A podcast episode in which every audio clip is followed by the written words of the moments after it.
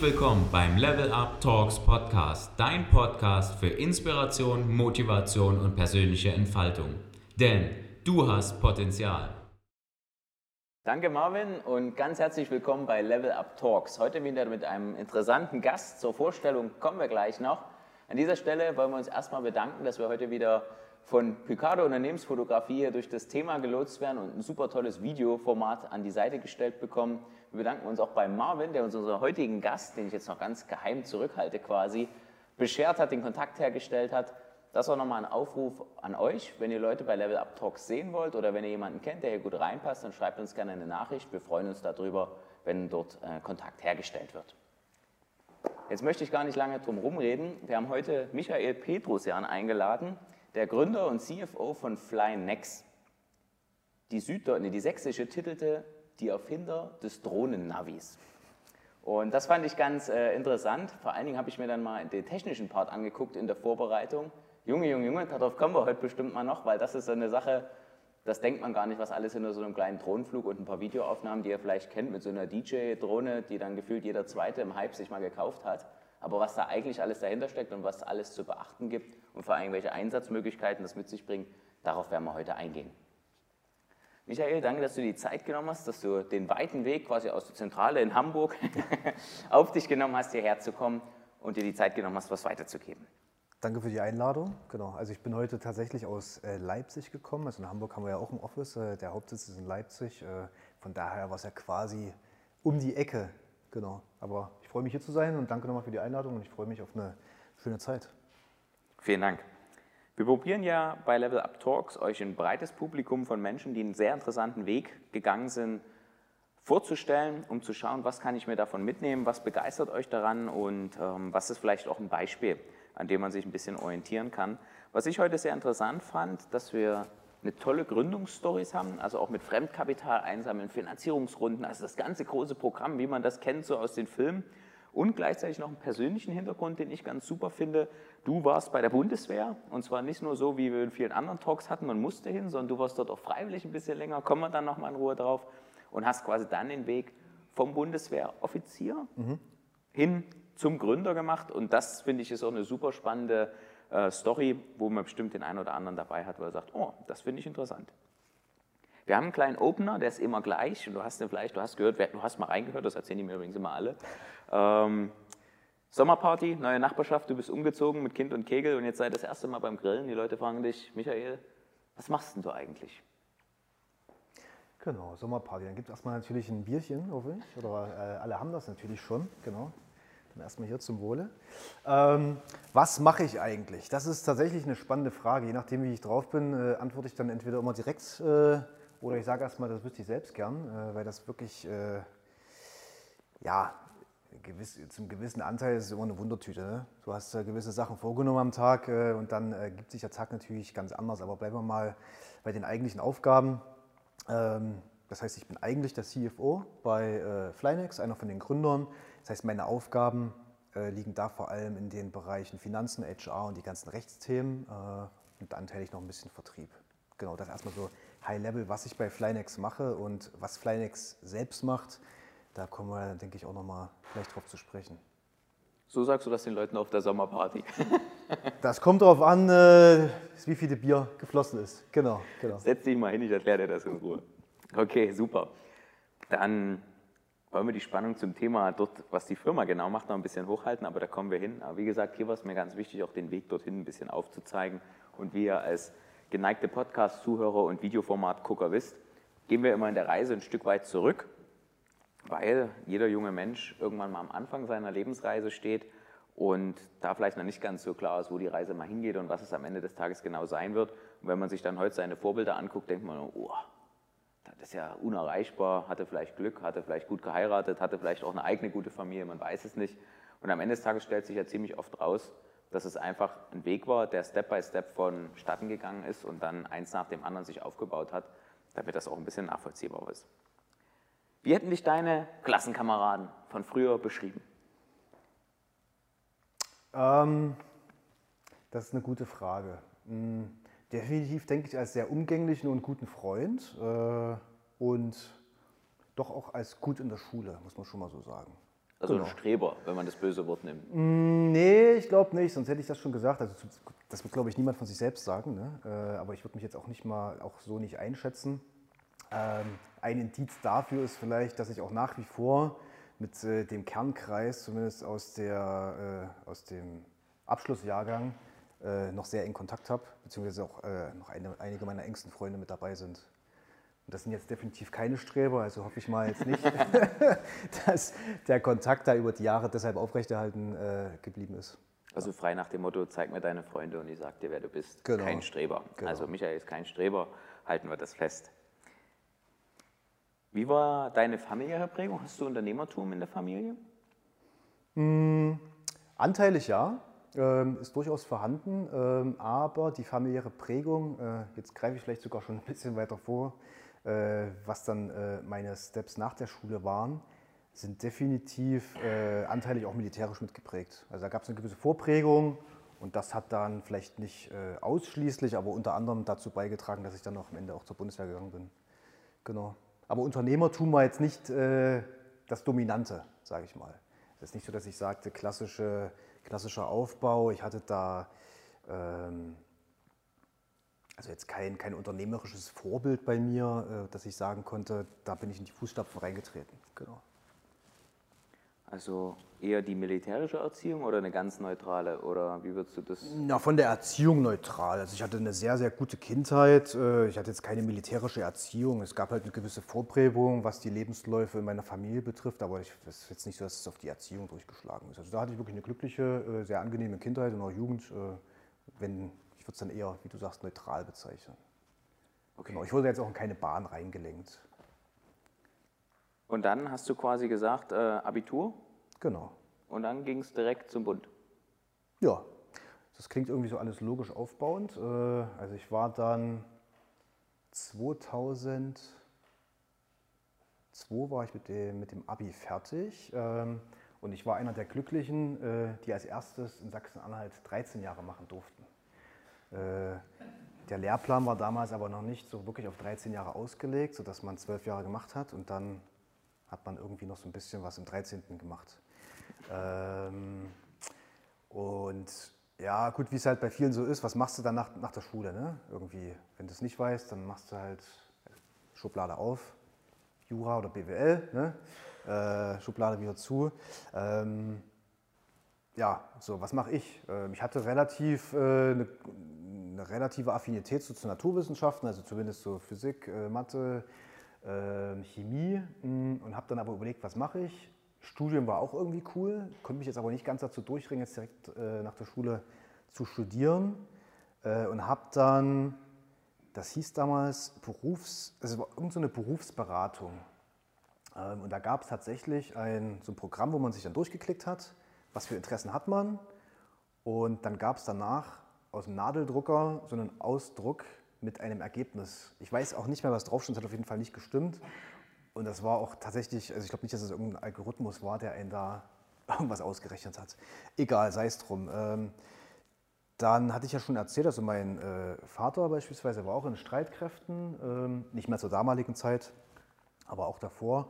Und da bin ich einfach mal zu so einer Berufsberatung äh, ins Kreiswehrersatzamt gelaufen und dann lagen da natürlich diese ganzen schönen Zeitschriften aus. Und dann äh, habe ich mich für die Offizierlaufbahn interessiert, weil die konnte so ein bisschen das, was ich äh, eigentlich wollte, also so nach, nach der Schule, was erleben, relativ schnell in eine Führungsposition kommen, aber auch danach studieren. Hat irgendwie alles äh, ineinander gegriffen, sodass ich mich dann da äh, beworben habe. Bin dann 2001 nach Köln zum Assessment Center gefahren, habe das dann auch zum Glück geschafft, also es war schon recht straff. Ja, und dann war ich, glaube ich, in meinem ganzen Klassenjahrgang der Einzige, der noch ein Schuljahr vor sich hat, aber eigentlich schon für die nächsten zwölf Jahre safe war, sozusagen. Du hast schon aufgedrückt. Du hast zu dem Zeitpunkt schon aufgedrückt und quasi Ich hatte dann unterschrieben und dann wusste ich schon, wo- ich dann am 1.7. des Folgejahres dann quasi sein werde. Genau. Und das war äh, für mich damals war das total charmant, weil ich wusste dann, ich mache jetzt drei Jahre das, danach studiere ich dreieinhalb Jahre danach bin ich dann nochmal äh, sechs Jahre äh, in einer anderen Verwendung, hatte mich dann auch bewusst für die falsche Megatruppe entschieden, weil ich so ein bisschen dieses körperlich Herausfordernde auch wollte. Und das war äh, damals tatsächlich super. Also kann ich nicht anders sagen, würde ich auch äh, nicht anders machen, ehrlicherweise. War natürlich dann ein bisschen seltsam, wenn du dann siehst, was so um dich herum passiert, gerade in diesem letzten Schuljahr. Alle fangen an, sich zu bewerben, Studienplätze klappen nicht, NC vielleicht teilweise. Äh, ja, also von daher war das zum, zum damaligen Zeitpunkt sehr, sehr angenehm. Das NC-Thema kenne ich sehr gut. Ist dann auch BWL geworden. Aber ich habe es nicht bereut. Und was hast du dann bei der Bundeswehr studiert? Ähm, da habe ich dann, das nannte sich Staats- und Sozialwissenschaften studiert. Das ist im Endeffekt ja, ein recht breites, generisches Studium gewesen, so ein Mix aus VWL, Psychologie, Politik, also von allem ein bisschen was, also relativ breites, breites Spektrum in Geisteswissenschaften. Hast du dir das damals schon rausgesucht, weil du sagst, ich werde danach auch noch irgendwas machen? Oder war das dann halt, ja, hier hast du, setzen, fertig machen? Ich habe das zum damaligen Zeitpunkt nicht vor dem Hintergrund ausgewählt, dass ich sage, ich kann damit später tatsächlich mal was anfangen. Also, weil, also jetzt mal so rein materiell betrachtet, ist das halt eher ein brotloses Studium gewesen. Äh, aber es hat mich damals einfach interessiert und ich wollte einfach auch breit bleiben. Ähm, und deshalb war das damals eher so eine bewusste Entscheidung, auch für mich selbst im Entwicklungsprozess, das äh, einfach mitzumachen. Genau. Ich habe dann aber später festgestellt, weil du gerade sagtest BWL, dass es dann doch nicht unbedingt verkehrt ist, auch nochmal attestiert zu bekommen, äh, dass man gewisse, Wirtschafts, äh, also gewisse Wirtschaftskenntnisse hat. In Deutschland ist ein Zettel mit einer Unterschrift von irgendjemandem viel wert. Ja. Ob das was bringt, ist nochmal eine andere Sache, aber es ist erstmal viel wert. Okay. Und dann warst du quasi Vollzeitsoldat und wie stelle ich mir das dann vor? Also du bist dann Offizier geworden und das bedeutet, das volle Programm Fallschirmjäger ist ja nur dann auch eher einsatzorientiert, anstatt irgendwo in der Halle zu sitzen und Fahrzeuge zu reparieren.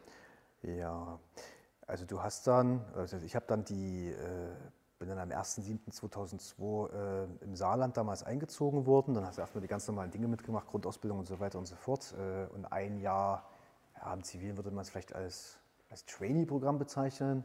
Du hattest dann nach einem Jahr das erste Praktikum, wo du ähm, Verantwortung für zehn äh, Soldaten hattest. Und das zog sich dann die ersten drei Jahre so durch, also inklusive Ausbildung zum Fallschirmspringer und so weiter und so fort, bis du dann äh, Offizier wurdest. Äh, und mit Abschluss dieser Offizierausbildung, diese ersten Blocks, ging es dann äh, entweder nach Hamburg oder nach München zum Studium. Äh, und ich bin dann nach München gegangen. Genau. Das war so die, die Anfangsphase mal so in a nutshell. Genau, inklusive äh, aller spannenden Lehrgänge, die es dann da gibt, also wie zum Beispiel Fallschirmspringerlehrgang habe ich schon gesagt. Äh, dann eine Anekdote vielleicht. Ähm, es gibt bei der Bundeswehr einen äh, Einzelkämpferlehrgang. Ähm, und der war vor dem Hintergrund recht spannend, weil bei uns zum Beispiel Sonja Zietlow mit dabei war, weil die haben damals für RTL so eine Kampagne gemacht äh, und haben das quasi so ein bisschen begleitet und äh, die hat dann also mitgespielt. Hat es aber echt gut gemacht. Also. Das hat natürlich für großes Hurra Das heißt, in irg irgendwelchen Dingen bin ich wahrscheinlich noch in den Unweiten, falls es da schon irgendwie. Also damals schon medialer Star. Jetzt durch den Podcast genau, eh, damals, wie wir uns erinnern, äh, 2003 war natürlich äh, Social Media schon komplett da und Bundeswehr war auch äh, auf allen Kanälen unterwegs. Deshalb gibt es dieses Video sicherlich irgendwo. Ja, da war Fernsehen bestimmt auch noch was wert. Ja, ja, genau, ich glaube eher so DVD oder. Eine VHS. Also ich hoffe nicht, dass es die Aufnahmen von mir noch irgendwo gibt. Da müssen wir mal danach suchen. Marvin, nimm das mal in die Recherche mit auf. Äh, Danke. Sonja, Sonja bei der Bundeswehr. Das gucken wir uns an.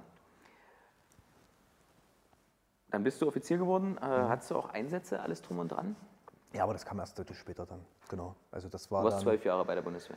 Mm, Insgesamt zehneinhalb. Also ich habe dann aufgrund der, ähm, es gab dann ein Personalstrukturanpassungsgesetz, also die Bundeswehr macht ja diverse Reformen immer durch, aufgrund dieses riesigen Personalkörpers, den sie auch hat. Äh, und ich habe dann auf zehneinhalb quasi verkürzen können. Genau. Hab Das ich hast du auch dankend angenommen. Mm, na, Das hat, also, na, danken klingt ja, also danken klingt jetzt so ein bisschen wie, ich war dann froh, dass ich raus war. Also das, das war tatsächlich nicht der Fall. Ähm, Es hat damals aber irgendwie von der Zeit her gepasst.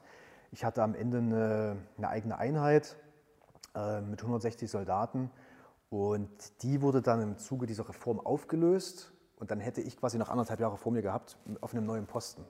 Und da habe ich damals gesagt, die Verwendung, die ich zum damaligen Zeitpunkt hatte, die, die, die Position, also das war für mich damals der Inbegriff dessen, was ich eigentlich machen wollte, was ich auch schaffen konnte innerhalb dieser zwölf Jahre. Ähm, weil ich war, wusste damals schon, dass ich also nicht Berufssoldat werden möchte, also nicht bis ins, ähm, äh, Pensionszeitalter dann dabei bleiben möchte, weil ich nochmal was Neues machen wollte. Und von, da, von daher war mit der Auflösung für mich auch so ein, ein guter Zeitpunkt, dann auch aufzuhören. Und dadurch, dass sich diese Möglichkeit ergeben hat, hat das irgendwie wunderbar gepasst. In welcher Position warst du da? Na, das war am Ende, also der, der Rang nennt sich Hauptmann und die Position war Kompaniechef. Okay, was hast du da praktisch gemacht für die, die nicht gedient haben? Na, praktisch kannst du dir das so vorstellen, hm, da müsste ich jetzt so ein bisschen ins Zivil übersetzen. Das ist immer manchmal so ein bisschen tricky. Ähm, ja, okay, dann stell dir eine Abteilung vor, stellt euch eine Abteilung vor mit 160 Leuten. Dann hat man entsprechend dann auch nochmal seine Directs, äh, die nennen sich dann Zugführer. Und dann managt man halt entsprechend diesen Laden mit allen Tätigkeiten, die da zu machen sind. Bei mir war es jetzt zum Beispiel äh, unter anderem die Durchführung der Grundausbildung. Also alle drei Monate entsprechende Grundausbildung äh, neu durchführen. Es muss jedes Mal neu geplant werden. Wer kommt, wie kommen die, wo sind die Ausbildungsplätze, alles, was damit dazugehört. Genau. Und du hattest dort auch schon Kontakt mit Drohnen, hast du mir erzählt.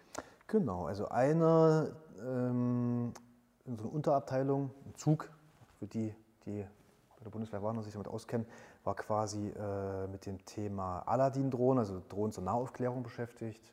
Und die war mit bei mir angesiedelt und da hatte ich damals schon die ersten Berührungspunkte quasi mit diesem Thema. Aber da redet man nicht von solchen Drohnen, sondern da redet man von solchen Drohnen, oder? Mm, irgendwas dazwischen. Okay. Also aber tatsächlich auch äh, so, dass die ein Pilot gesteuert hat. Also jetzt nicht diese großen Dinger, sondern eher im Nahbereich. Genau. Und hast du in der Zeit schon gemerkt, okay, ähm, das ist cool und ich will dann, also warum, warum was anderes? Und wenn ja, war schon klar, was anderes? Es war klar, das was anderes, aber es war mir damals noch nicht klar, was äh, genau ich anders machen wollte. Ähm, beziehungsweise, also ich wollte in eine Richtung, ich hatte immer schon diese Ambition zu dem Thema ähm, Finanzen. So, da kam dann natürlich das Thema zum Tragen, was ich vorhin meinte. Wenn du irgendwas im Bereich Finanzen machen möchtest, am besten für eine Bank arbeiten, dann wäre es halt auch ganz, äh, also ganz, ganz, ganz ratsam, wenn man dann irgendwie ja, ein Zeugnis hat, beziehungsweise nachweisen kann, dass man auch eine Befähigung hat, sich in diesem Bereich zu engagieren. Äh, und mit einem Diplom im Bereich Staats- und Sozialwissenschaften ja, also ich habe es ehrlicherweise auch gar nicht direkt probiert, äh, mich dann irgendwo zu bewerben. Ähm, ich dachte mir, ich vergrößere direkt die Chancen und nutze zusätzlich nochmal die Zeit, äh, meine Heimatstadt, die ich ja quasi während der Bundeswehrzeit jetzt nicht so intensiv erlebt habe, ähm, nochmal ein bisschen näher kennenzulernen und habe mich dann für einen Master äh, in Halle an der Martin-Luther-Universität im Bereich Accounting, Taxation und Finance beworben. Genau, und das war dann auch eine sehr, sehr schöne Zeit. Deutlich mehr Freizeit, wie ist es, wenn man dann als gestandener Mann im Leben nochmal ins Studienleben eintaucht? Bleibt man gestanden oder geht man quasi die Entwicklung wieder zurück? Das ist eine spannende Frage. Nee, also im Großen und Ganzen würde ich schon sagen, man bleibt gestanden. Äh, natürlich in einigen Bereichen geht man auch wieder ein bisschen zurück, also man lässt sich schon auf das Studentische wieder ein. Das war aber tatsächlich so in der Anfangsphase, ja, eigentlich war es auch keine große Hürde. Also ein paar Tage habe ich schon gebraucht, äh, mich dann mit dem Studentischen wieder zu arrangieren. Äh, das geht ja dabei los, dass, ich dann, dass du dir irgendwo deine eigenen äh, Stundenpläne im, im, Portal zusammenstellen musstest. Dann muss man dazu sagen, zum damaligen Zeitpunkt zumindest war das Portal jetzt nicht so intuitiv. Ähm, ja, und das, das waren so ein bisschen diese, diese kleinen Hürden. Ähm, aber im Großen und Ganzen war das okay. Zumal du musst ja sagen, es war jetzt auch direkt ein Masterstudium. Also es ist jetzt nicht so, dass ich dann mit Ah, damals war ich noch nicht ganz 30, dass ich dann jetzt direkt komplett äh, eine Generation dazwischen hatte. Ne? Also von daher war das völlig okay. Bevor wir da jetzt nochmal reingehen in, de, in, quasi die zweite Studienrunde, was würdest du denn jemandem mitgeben, der ähnlichen Vorgang hat in der Bundeswehr, der quasi sein SAZ macht oder mhm. Offizier? Mhm. Und welche Fragen sollte sich so jemand stellen, damit am Ende was Gescheites bei rauskommt und man danach vielleicht nicht sagt, irgendwie komme ich nicht mehr zurecht oder ich mhm. finde kein, kein Thema, was mich begeistert danach? Mm, am Endeffekt ist die Frage relativ leicht zu beantworten, weil also die Bundeswehr hat da sehr, sehr gute Prozesse und Institutionen geschaffen, weil natürlich jedes Jahr viele Soldaten das Problem haben, äh, oder diese Herausforderung dann rauszukommen. Das heißt, es gibt dann sowohl intern eine sehr gute Beratung, gibt es zum Beispiel sowas wie Berufsförderungsdienst. Wer jetzt zuguckt, nagelt mich bitte nicht fest, äh, ob die Bezeichnungen heute noch so stimmen. Äh, die heißt vielleicht auch anders, aber zumindest gibt es diese Beratungsangebote. gibt es einen Sozialdienst, der kümmert sich dann um so Kleinigkeiten wie, äh, danach muss ich mich selbst krankenversichern. Also da ist man äh, sehr, sehr gut abgesichert. Man kann auch im Laufe der Dienstzeit schon Fortbildung mitmachen, Zertifikate erwerben. Ähm, und man bekommt ja dann auch zusätzlich eine gewisse materielle Absicherung über die Zeit danach, natürlich je nachdem, wie lange man mit dabei war. Ähm, von daher wäre eigentlich der Ratschlag bloß, sich dann intern auch zu informieren, aber es ist auch so, dass diese also Schulungen darüber, was es für Angebote überhaupt gibt, sind eh Bestandteil auch ähm, von so einem Offboarding-Prozess. Also das ist eigentlich alles sauber durch. Also wenn es bei der Bundeswehr nicht strukturiert wäre, selbst das Offboarding, dann wo sonst? okay, also braucht man sich da nicht so einen Kopf machen, sondern die Zeit drankommen lassen und dann wird man schon äh, genau. empfangen genau. und dann geleitet. Also ein Punkt wäre vielleicht noch, ähm, aber das ist halt wie bei allen Dingen im Leben, man sollte sich schon vorher so ein bisschen Gedanken machen, in welche Richtung will ich, will ich halt gehen. Äh, und dann natürlich gezielt dann auch diese, diese Fortbildungsangebote in Anspruch nehmen. Ne? Ähm, dass man sich so ein bisschen darauf zumindest schon vorbereitet. Es sei denn, man ist jetzt komplett planlos, äh, dann macht man es so wie ich und studiert halt nochmal. Nee, also Spaß am Rande. Ähm, aber so eine gewisse Zielrichtung äh, sollte man einfach schon haben, aus meiner Sicht. Aber das ist wie überall im Leben. Super, ich schreibe mir mal kurz einen Gedanken auf für später, weil mhm. den kann ich so lange nicht halten. okay, super. Das Studium, gab es da irgendwas Besonderes, irgendeinen Input, wo du sagst, der ist erwähnenswert, das war cool, das war besonders oder das äh, möchte ich auf jeden Fall teilen? Also interessant beim Studium war definitiv, ähm, also deshalb hatte ich mich auch für quasi für das Studium entschieden ähm, und nicht für BWL, weil BWL ist ähm, aus meiner Sicht noch mal ein bisschen breiter. Also da ja, kann ich natürlich auch gewisse Dinge vertiefen, aber ich wollte halt in diese Finance-Richtung rein und die gab es halt äh, in Halle an der Uni dann entsprechend nur in diesem äh, Accounting, Taxation und Finance äh, äh Master. Und ja, was ich da definitiv empfehlen kann, äh, du hast es vorhin schon äh, angeteasert, ist natürlich die Angebote in Anspruch zu nehmen, ähm, was die Arbeitsgruppen außerhalb der Uni betrifft, wie zum Beispiel Börsenkreis. Ne? Also sich da auch entsprechend ähm, weiter zu vertiefen. Das ist ja so ein bisschen dieses, ähm, also ich habe ja so ein bisschen diesen Vergleich jetzt Diplom, Master. Ich hatte schon so das Gefühl, dass es im, im, im, im Master so ein bisschen verengt war, beziehungsweise schon viel darauf ankam, viel Wissen komprimiert sich anzueignen und dann in äh, Form von Prüfungen wiederzugeben. Und wenn man jetzt aber so ein bisschen weiter links und rechts da auch gewisse Interessen entdeckt hat, die, die teilweise auf der Strecke bleiben mussten. Und dafür sind dann natürlich solche äh, Veranstaltungen echt sehr wertvoll. Genau. Oder also, sowas wie hier. Also. Coole Idee. Also Level Up, wer es noch nicht kennt, grandiose Veranstaltung, um seine Potenziale zu entfalten, Inspiration zu erfahren. Kommt gerne vorbei, könnt gerne im Kanal auf den Seiten euch weitere Informationen ziehen. Super. Danach bist du zur Commerzbank, der Tochter der Commerzbank gegangen. War das einfach so, zack, Bewerbung drin und los geht's? Ja. also es war tatsächlich so, dass ich zum damaligen Zeitpunkt halt ähm, tatsächlich zu einer Großbank wollte und ich wollte einfach diese Welt kennenlernen, wie funktioniert Bank. Das ist ein bisschen immer dieser, dieser Mythos Bank. Äh, da wollte ich einfach ein bisschen mehr darüber erfahren und da hat sich diese Gelegenheit ergeben, äh, direkt ins Projektmanagement einzusteigen. Ähm, damals bei der Comts Finance, äh, so eine Commerzbank-Tochter, die in Halle sitzt. Ähm, und als Shared Service Center so ein bisschen die, die Backoffice-Prozesse dann auch mit übernimmt. Bewerbung geschrieben, Vorstellungsgespräch gehabt offensichtlich äh, ja, nicht ganz verkackt, um es mal ein bisschen überspitzt auszudrücken. Nee, also hat dann äh, funktioniert. Ähm, super Onboarding gehabt, super tolle Zeit da gehabt, äh, viel kennengelernt, auch in Frankfurt und war sehr lehrreich. Und genau, habe dann aber parallel dazu ähm, die, ähm, einen Anruf halt bekommen äh, von einem äh, ehemaligen Kameraden, jetzt einem der Mitgründer und damals also nach wie vor eigentlich der, der, der, Ideengeber, der damals die Idee von Flynex hatte, äh, Andreas Dunsch. Äh, du machst doch jetzt gerade was mit Finanzen, beziehungsweise hast du jetzt das Studium gerade abgeschlossen und wir haben alle irgendwie äh, Erfahrung so ein bisschen in diesem Bereich Drohne, lass doch da mal was machen. Und dann äh, ging das los. Dann habe ich parallel ähm, zur, zur Commerzbank ähm, natürlich kannst jetzt nicht zwei Jobs in Vollzeit parallel machen. Äh, war dann aber die ein oder andere äh, Abendschicht dann doch mit dabei, äh, Flynex mitgemacht und bin dann nach einem Jahr, äh, dann kam irgendwann so ein Punkt, wo ich halt entscheiden musste, ne? machst du jetzt dies oder das, kannst nicht jetzt ständig zweigleisig fahren und da kam dann halt der Punkt zu sagen, okay, dann gehe ich jetzt hier äh, verfolge ich die Idee äh, meines Startups weiter und gehe komplett zu Flynex rein. Also irgendwann muss das Commitment einfach dann kommen.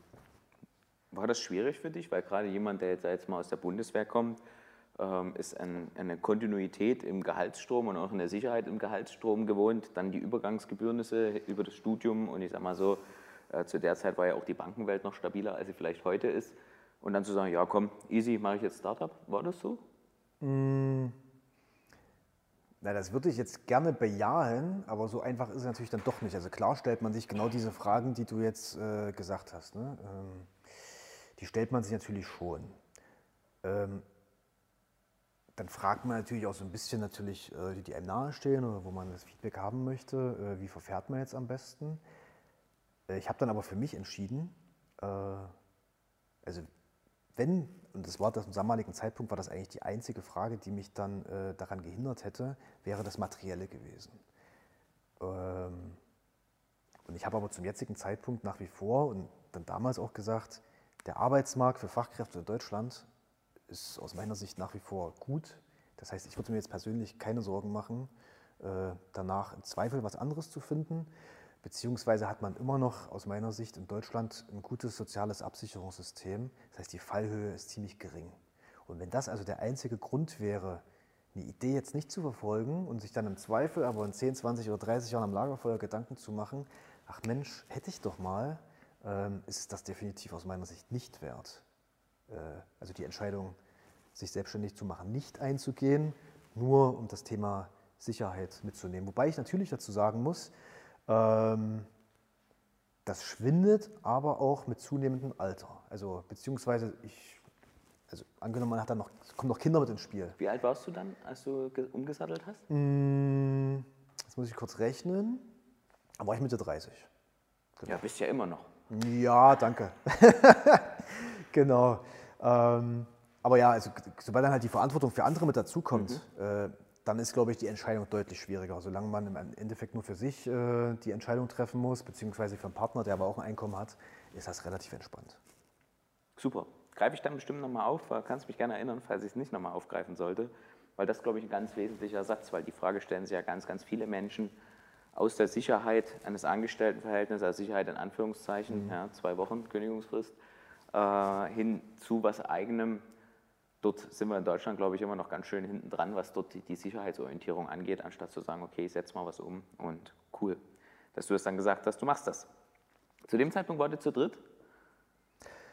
Hm, na, eigentlich, eigentlich direkt zu viert. Also das, ähm, so, das ist im Nachhinein für mich gar nicht mehr so richtig rekonstruierbar. Ähm, aber also Andreas Dunsch hatte ich schon erwähnt, quasi als Ideengeber und Initiator. So, dann ähm, gibt es Christian Caballero noch, der ist jetzt aktuell unser COO. Ähm, der hatte ziemlich viel und hat nach wie vor äh, Prozess- und äh, operatives Know-how, was das Thema Drohne betrifft und Drohneneinsatz.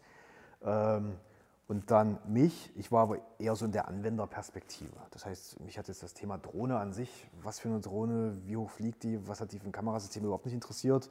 Ich war eher nur an den Daten und an den Ergebnissen interessiert. Äh, kann ich da jetzt beispielsweise irgendwo hinfahren oder nicht?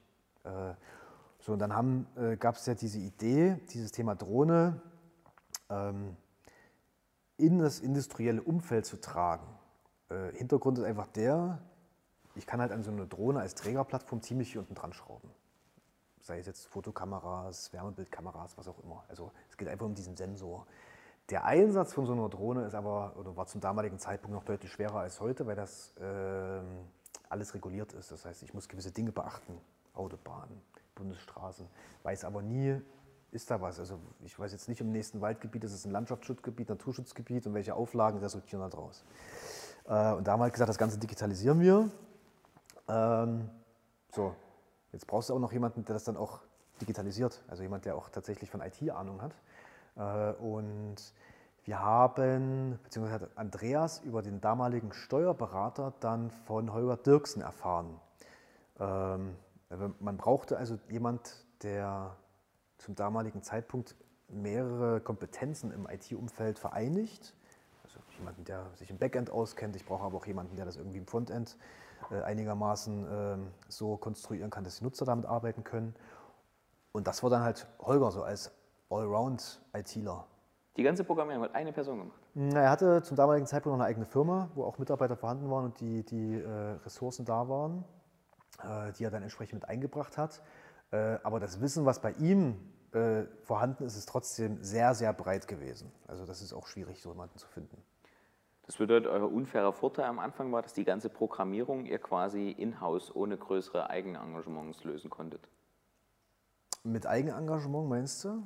Ja, das ist ja meistens gerade im IT-Bereich, im Digitalisierungsbereich die größte Hürde. Du brauchst ja am Anfang erstmal unfassbar viel Kapital, um erstmal ein Produkt oder was, was du nach außen geben kannst, eine App oder eine, eine bei euch ist eine Seite, aber ich glaube, ihr habt sogar auch eine App, ne? ähm, das erstmal auf die Beine zu stellen, dass es usability, also usability gerecht ist für die Leute zum Nutzen, damit es gedownloadet werden kann, damit man dann Advertising machen kann oder es kommerzialisieren kann. Das musstet ihr damit nicht. Ja, doch. Also wir haben trotzdem Geld in die eigene Firma gesteckt. Ähm, das, die Ressourcen mussten Mit ja wie viel damals. habt ihr gegründet? Äh, wir haben zu viert gegründet, genau. Und wie viel Geld habt ihr quasi erstmal in die Firma gebracht? Na, erstmal äh, das normale Stammkapital für eine GmbH, das haben wir danach noch mal ein bisschen aufgestockt. Ähm, und dann brauchst du aber ehrlicherweise so viele Ressourcen ja am Anfang jetzt auch nicht, um zumindest erstmal ein, äh, so ein MVP zu erstellen äh, und erstmal auch zu gucken, in welche Richtung es so geht. Von daher, die, also viel wichtiger war damals eigentlich das Know-how. Also du brauchtest jetzt nicht, nicht mega viele Personen, aber du brauchtest halt gute Leute, die auch wissen, was sie dann tun, damit das auch möglichst schnell funktioniert. Ähm, und da hatten wir tatsächlich dann Glück und den Vorteil, dass wir dann äh, Heuer da entsprechend äh, gefunden haben ähm, und waren dann eigentlich auch sehr froh drüber und dann ging das auch echt schnell. Und dann war aber die, dann stand irgendwann diese Frage im Raum, du hast es jetzt gerade angesprochen, äh, woher nehmen, wenn nicht stehlen, wie will ich weiter wachsen?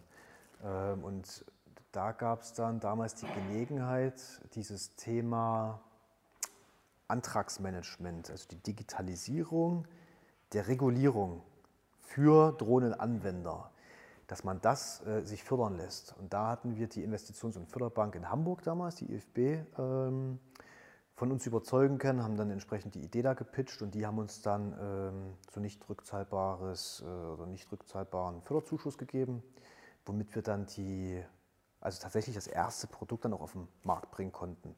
Ähm, ist die Map to Fly, die ist auch heute noch natürlich dann äh, nicht mehr so wie früher, sondern weiterentwickelt äh, online und die haben wir aber damals äh, im Wesentlichen aus diesen Mitteln dann schaffen können. Habt ihr euch da am Anfang schon Gehalt gezahlt? Ähm, Gehalt, ja, also die, die noch, äh, das war wieder so ein bisschen der Luxus, die, die noch Übergangsgebühren von der Bundeswehr beziehen konnten, äh, natürlich nicht. Äh, und alle anderen so, dass sie gerade so über die Runden gekommen sind. Also, genau, ein bisschen was zu essen braucht man dann trotzdem. Klar, also Ja. das ist ja das Thema. Ne? Wovon, wovon, äh, also woher kommen die Erträge, die dann irgendwo die Leute ja dann auch irgendwann stützen sollen? Genau. Das ist ja genau das, was mich jetzt hier in dem Fall interessiert, weil es halt keine klassische Gründung, sondern ihr seid ein wirkliches Startup. Das bringt wieder so ein bisschen, ähm, ja, das bringt eigentlich wieder so ein bisschen auf das Materielle zurück. Ne? Ich weiß noch, als ich damals, ja, da war ich glaube ich gerade das zweite Jahr bei der Bundeswehr, ähm, da weiß ich noch, mein damaliger Chef zu mir gesagt, äh, denk dran, so viel Geld wie jetzt wirst du nie wieder übrig haben. Und das ist halt echt so. Ne? Also das, äh, der Vorteil von einer frühen Gründung ist dann vielleicht auch der, dass man sich jetzt noch nicht äh, so gewisse, also dass man gewisse finanzielle Verpflichtungen einfach auch noch nicht eingegangen ist. Äh, also das, was ich an, ich sag mal, Burn Rate als Student habe, äh, wenn ich vielleicht auch noch in einer WG wohne äh, und dann auch noch keine eigene Wohnung mit meiner Freundin habe, äh, vielleicht noch kein Auto habe, das sind dann einfach so diese kleinen Sachen, die häufen sich einfach im Laufe der Zeit. Ähm, ist eine Gründung vielleicht auch ein bisschen einfacher, als wenn ich dann sage, ich habe irgendwie einen anderen Lebensstandard. Mit Lebensstandard, das heißt jetzt nicht, dass ich jetzt hier irgendwie ein mega Luxusgehalt auszahlen muss, aber dann kommen einfach gewisse Sachen dazu, ne? Versicherungen, whatever. Das häuft sich ja alles im Laufe der Zeit. Das sollte man vielleicht so ein bisschen noch mit im Hinterkopf behalten. Ist aber übrigens auch eine gute Möglichkeit zu überdenken, was ich tatsächlich eigentlich brauche und was nicht, um dann äh, wieder ein bisschen Kosten zu kappen. Ist ein ganz wichtiges Thema und finde ich auch cool, dass wir darauf mal ein bisschen eingehen, weil in Deutschland redet man so ungern über Geld, aber letztendlich ist das immer das substanzielle Thema, ne? woran es dann scheitert, dass Leute ihre Ideen nicht nachjagen oder halt manche sagen, ich mache es einfach, weil sie irgendwo ein paar Sachen im Griff hatten, die ein paar andere nicht haben. Dann habt ihr quasi das erste Mal eine, eine Förderung quasi bekommen, aber davon äh, ist das Ding ja noch nicht amortisiert. Nö, also gar nicht. Mm, Das hat uns dann halt eine Weile getragen. Mm, Und dann war aber von Anfang an klar, mit so einem Produkt, was wir da äh, schaffen wollen, ähm, dass wir definitiv eine, eine VC-Finanzierung anstreben. Also, Venture Capital, also quasi Wagniskapitalgeber. Genau, genau. Und da haben wir dann halt geschaut, äh, wer wären denn so die Top-Kandidaten für uns? Äh, also wen hätten wir gerne als Investor? Ähm, und haben dann beispielsweise für uns den, den Hightech-Gründerfonds äh, identifiziert, äh, aber auch der Technologie-Gründerfonds Sachsen war damals schon mit auf dem Schirm. Weil, also damals war es noch in Deutschland ein bisschen anders als heute, das Thema Seed-Finanzierung, also so Anfangsfinanzierung ähm, bis so sechsstellig bis in niedrige siebenstellige ähm, Summen, war damals noch nicht so verbreitet wie heute. Ähm, der Hightech Gründerfonds hat damals definitiv und macht auch heute noch super eine Lücke geschlossen. Genau, und die haben wir dann äh, zum Glück auch gefunden und von uns überzeugen können. Genau. Das bedeutet, schreibst du dann so eine kleine PowerPoint zusammen, schickst sie dorthin, sagst, ich brauche Kohle und dann nächste Woche hast du es auf dem Konto. Genau, so einfach ist das nicht. äh, also erstmal geht es natürlich dann darum, äh, sich sehr, sehr viele Stunden, Tage und Wochen damit zu beschäftigen, was ist, was ist eigentlich mein Businessplan? So, wenn man sich dann darüber im Klaren ist, äh, was ist eigentlich das eigene Geschäftsmodell, was ist der eigene Geschäftsplan, den am besten noch ein paar Mal äh, hat feedbacken lassen und zerreißen lassen von anderen, äh, dann hast du irgendwann natürlich ein schönes Deck, einen schönen Plan, mit dem du dann auch äh, äh, entsprechend pitchen kannst. Und wir haben es dann damals so gemacht, ähm, also du hast natürlich immer die Möglichkeit, Investoren direkt anzuschreiben. So, musst dir aber halt überlegen, äh, dann bist du halt einer von vielen. Das ist dann ähnlich wie eine Initiativbewerbung äh, auf eine Stelle im Konzern. Da sind die Erfolgswahrscheinlichkeiten halt auch ähnlich hoch. Habt ihr aber trotzdem gemacht?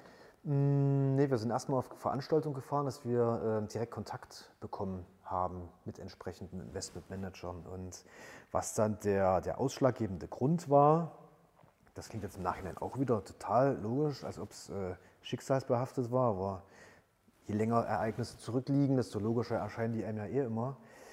Ich habe damals, äh, meine Freundin und ich, wir haben damals in Leipzig gewohnt. Äh, sie hat noch an der HL promoviert und hat dann gesagt, da gibt es eine Pitching-Veranstaltung an der HL. Also die HL ist ja eh recht äh, wirtschaftslastig und sind da auch ziemlich gut vernetzt, was das betrifft. Ähm, ja, und da haben wir uns dann angemeldet, haben einen Slot bekommen und hatten da so ein bisschen den initialen Kontakt zum HTGF, also zum Hightech Gründerfonds und auch zum TGFS, zum Technologie Gründerfonds Sachsen. Und der damalige Investmentmanager von TGFS, äh, der inzwischen bei uns äh, Head of Business Development ist, der ähm, hat an uns geglaubt. Wir haben dann nochmal entsprechend, auch um zu zeigen, dass der Markt überhaupt da ist, weil damals war es 2017. Äh, Drohne war immer noch so ein Hype-Thema, aber so richtig wusste das immer noch, ähm, wussten das extern immer noch nicht so richtig, ob das Thema jetzt auch wirklich kommt. Haben wir dann nochmal eine Marktstudie gemacht. Mm, und haben Wie macht man eine Marktstudie? Wir hatten damals über die, äh, ist eine Uni in Hamburg, die Nummer vom Business School. Und äh, mit denen gemeinsam haben wir dann entsprechend äh, eine Studie angestellt, das heißt ganz viele Unternehmen angeschrieben, äh, eine Marktevaluation gemacht, welche Unternehmen in welchen Größen setzen schon Drohnen wofür ein, was ist eher Hobby, was ist professionell. Und haben daraus dann ähm, unterstützend mit anderen großen Studien, also da gab es zum damaligen Zeitpunkt, kamen die ersten Drohnenstudien raus von PwC, BCG, Goldman Sachs, die natürlich dann vom Labeling her das Ganze auch nochmal untermauern können. Äh, der erste Wettbewerb kam danach auf, äh, zumindest in, ähm, in den USA.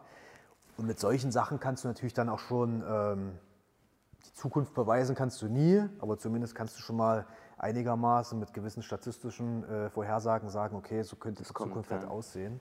Ähm, und mit dem Wissen angereichert war das Pitch Deck dann auch super fast zeitgleich haben wir uns damals für den Accelerator in Leipzig beworben. Ähm, das SpinLab ähm, ist Teil von der ähm, Digital Hub Initiative. Äh, ich weiß nicht, ob die jemandem was sagt. Also es gibt jetzt äh, in verschiedenen Städten in Deutschland äh, verschiedene Hubs mit thematischen Schwerpunkten. Und einer davon sitzt in Leipzig. Mega gute Initiative. Wir wurden dann ähm, im Spinlab quasi ausgewählt, also auch da musst du wieder pitchen, äh, überzeugen, dass du äh, in diesen sechs Monaten, die dieses ganze Programm dauert, dann entsprechend auch ähm, deine Traction verbessern kannst. Konnten dann dahin und sind dann am 2. Mai 2017 äh, nach Leipzig quasi in das Spinlab eingezogen. Ihr seid umgesattelt ne, mit der ganzen Company. Zum damaligen Zeitpunkt noch nicht, aber wir haben ja dann quasi äh, mit Einzug ins SpinLab bekommst du halt, wenn du so einem Accelerator teilnimmst, nochmal ein gewisses Label. Klar. Logisch. Äh, und in zeitlichen Zusammenhang damit hat dann auch die Finanzierung mit dem HTGF und dem TGFS funktioniert. Das heißt jetzt nicht, dass es aufgrund des Accelerator-Programms stattfand, aber das ging damals alles so ein bisschen Hand in Hand. Ähm, ja, das war super. Und dann hast du natürlich den TGFS als äh, Technologiegründer von Sachsen an Bord. Und die haben dann natürlich auch zu Recht gesagt, wenn es quasi sächsisches Geld gibt, dann zieht doch bitte auch nach Sachsen. Und dann lag natürlich damals äh, die Stadt auch nahe, wenn man schon in Leipzig äh, gerade an dem Programm teilnimmt oder teilgenommen hat und da ein Netzwerk aufgebaut hat, dass man dann auch den Hauptsitz nach Leipzig verlegt. Und das haben wir dann gemacht, äh, die Betriebsstätte in Hamburg aufrechterhalten. Und äh, so ist es nach wie vor. Ihr könnt ja immer noch nach Dresden ziehen, da spricht ja nichts dagegen. Ja, über die, genau. Über die, ja, das ist mir, gut, als, als Sachsen-Anhaltiner kenne ich mich ja so ein bisschen mit äh, äh, Städtefreundschaften äh, aus. Ähm, so ganz durchgestiegen bin ich äh, in, in, in, Sachsen. Ähm, auf diesen gesunden Wettbewerb zwischen Leipzig und Dresden noch nicht, aber ähm, es gibt ihn zumindest. Also man hört es ja auch jetzt gerade so ein bisschen ja. raus. Ja. Zu dem Zeitpunkt, wo ihr dann finanziert wurdet, habt ihr da schon Umsätze generiert? Ja, genau. Also okay. musst du ja auch, zumindest in Deutschland, also es gibt ja so andere Geschäftsmodelle, die, wo du quasi einfach über über Nutzer äh, ja. auch nachweisen kannst, dass du mega Wachstum hast und das Ganze später monetarisierst. Ähm, und wir, wir sind im B2B-Bereich ähm, vor allem sehr, sehr Enterprise-lastig, also wir sind jetzt nicht im Endkundengeschäft, ähm, sodass du dann schon Umsätze nachweisen musstest. Also Kannst du nochmal Enterprise kurz erklären? Ähm, also eher größere Unternehmen, also jetzt keine KMU, vielleicht auch größere KMU, aber in erster Linie sind das tatsächlich eher große Unternehmen, Konzerne und so weiter. Also, eher also so Daimler ruft an und sagt, mach mal eine schöne Karte von meinem Werksgelände. Die würden jetzt noch vielleicht ein bisschen fehlen bei uns im Portfolio, aber so in diese Richtung geht es. Also Klare tatsächlich. Ansprache, also wenn es jemand hört. Also es geht hier vor allem immer darum, die, die Skalierbarkeit zu zeigen äh, von Prozessen mh, mm, und dann auch Effizienz zu heben. Und das schaffe ich halt, wenn ich viele Prozesse digitalisieren kann. Und gerade diese Datenerhebungsprozesse, äh, da bekomme ich halt einen großen Mehrwert hin. Das heißt nicht, dass es für ein kleines Unternehmen jetzt keinen Mehrwert liefert, aber wenn ich jetzt ähm, eine Drohne habe und fliege 20 Mal im Jahr, dann brauche ich halt jetzt nicht unsere größere Lösung kaufen. Da haben wir entsprechend kleinere Produkte. Ähm, ist auch eine Kundengruppe von uns, aber der Fokus äh, zum damaligen Zeitpunkt und nach wie vor heute auch noch liegt eindeutig in diesem Enterprise-Segment. Lass uns das, was ihr dann genau heutzutage macht, dann nochmal kurz in Ruhe erklären, mhm. ähm, dass wir das auch wirklich klar aufgestellt bekommen. Ich muss noch mal kurz ein Stück zurückgehen, weil das letztendlich, dass du bist da jetzt so drüber gerast, ja, das ist dann ganz gemütlich. Äh, ich kann mir nicht vorstellen, dass das so gemütlich ist. Wir probieren gerade selber für eine unserer Unternehmungen eine größere Finanzierungsrunde zusammenzutragen und das ist nicht so einfach, wie das jetzt erstmal klingt auf der Couch. Also zu dem Zeitpunkt habt ihr schon ähm, Umsätze generiert, habt euch dann beworben und habt dann eine Finanzierungssumme in Höhe von? Die war damals im unteren siebenstelligen Bereich, genau. Zusammengesammelt das Geld wird dir dann einfach hingekippt und gesagt, mach mal. Hm. Ja, so ist es dann nicht. Ähm, es ist ja nach wie vor Geld, was dann fließt ähm, und vor allem bei den Investoren, ähm, also HTGF, TGFS ist ja auch noch ein bisschen das Thema, äh, teilweise öffentliches Geld mit dabei. Ähm, das heißt, du hast dann entsprechend über Vertragskonstrukte äh, gewisse Meilensteine auch natürlich drin. Ne? Also bekommst jetzt nicht direkt das Geld äh, und kannst dann damit schaffen, was du willst. Ähm, ja auch, die werden ja dann auch Gesellschafter und haben entsprechend dann auch äh, Aufsichtsrechte, aber auch Aufsichtspflichten. Wie viele Anteile habt ihr verkauft? Mh, hm, oh, das kann ich dir jetzt ad hoc gar nicht. Müsste jetzt nochmal in den Cap-Table reinschauen. Es war auf jeden Fall so, dass es für alle fein war, äh, aber auf die genaue Ziffer, die kann ich dir jetzt ad hoc gar nicht sagen. Müsste Einstellig, zweistellig, Hälfte? Nee, Hälfte war es definitiv nicht. Ich war zweistellig, im unteren zweistelligen Bereich. Mm. Und es gibt dann einfach gewisse Meilensteine, auf die man sich committet, äh, die man auch teilweise auch vereinbart, äh, die dann entweder nutzerbasiert, umsatzbasiert, wie auch immer sind, dass du dann einfach in Tranchen das Geld äh, ausbezahlt bekommst. Also in dem Fall war es zumindest dann so. Genau. Seid ihr damit schon durch oder seid Ja. ihr in dem Prozess? Ja. Habt also alle Meilensteine easygoing erreicht und zack. Easygoing können wir streichen, aber ansonsten erreicht haben wir es ja. Also nach wie vor ist es natürlich gerade in der Anfangsphase, ähm, es ist ja nicht so, dass du jetzt ein Produkt hast und dann rennen dir die Leute die Bude ein und sagen, Mensch, auf dich habe ich gewartet. Äh, sondern es ist ein äh, neues Produkt in einem neuen Markt, äh, der gerade auch noch am Kommen ist.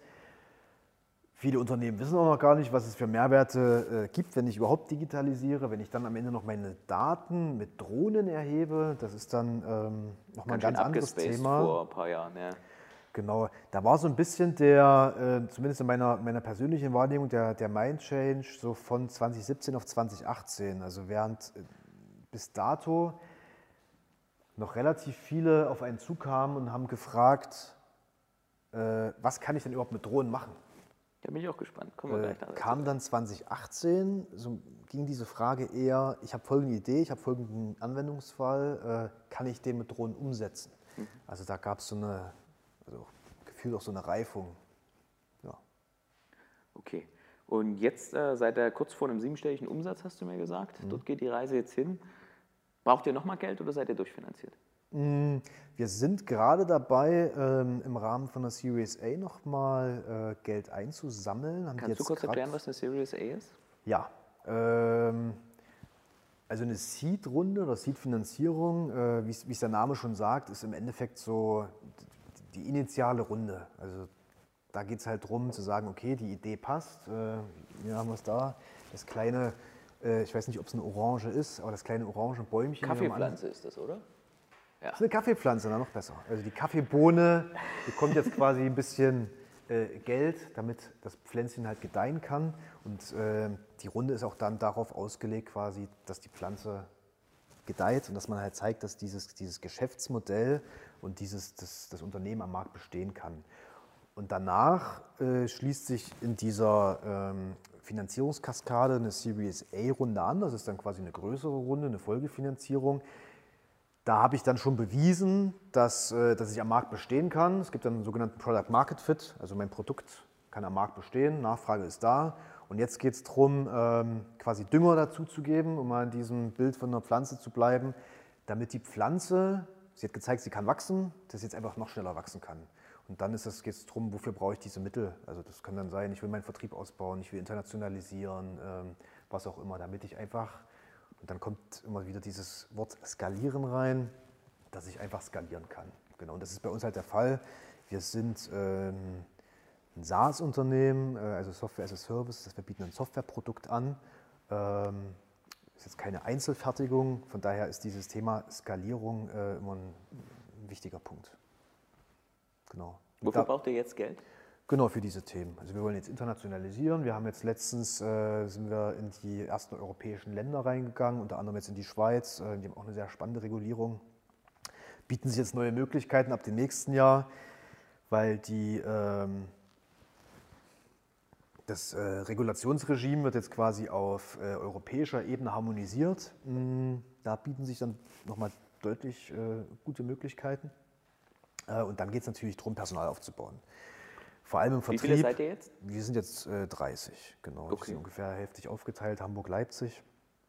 Und da musst du aber halt äh, mehr Kompetenzen halt rein, oder sei es Vertrieb, ähm, Entwickler, dann äh, je mehr Kunden es sind, die wollen auch betreut werden. Das heißt, du musst dann auch irgendwann mal anfangen, entsprechend Support äh, aufzubauen, beziehungsweise eigene Support. Ähm, Ressourcen tatsächlich, die dann nur dafür da sind, aufzubauen, PR-Marketing. Also du wächst dann einfach als Unternehmen und während in so einer Anfangsphase äh, die Gründer beziehungsweise auch die ersten, die mit an Bord gekommen sind, eher noch Generalisten sind, die mal alles so ein bisschen mitmachen, ähm, musst du dann halt im Rahmen von der Professionalisierung einfach auch spezialisieren. So. Genau, das heißt, einfaches Beispiel, äh, 2016 haben wir jetzt kein, niemanden gebraucht, der im Bereich, der nur Content Marketing macht. Das hast du halt irgendwie mitgemacht. So. Dann brauchst du aber irgendwann mal, wenn du in einer gewissen Phase bist, jemanden, der das auch wirklich gut kann. Äh, und dann stellst du halt dann dafür jemanden ein. Äh, und das haben wir bei uns, äh, die das halt dann gut machen können und dann auch sich voll auf diese Tätigkeiten konzentrieren. Genau. Super. Wie viel Geld sammelt ihr jetzt ein? Der Plan ist, ähm, dass wir da im mittleren einstelligen Millionensegment sind, genau. Also irgendwie im Bereich 5, 6.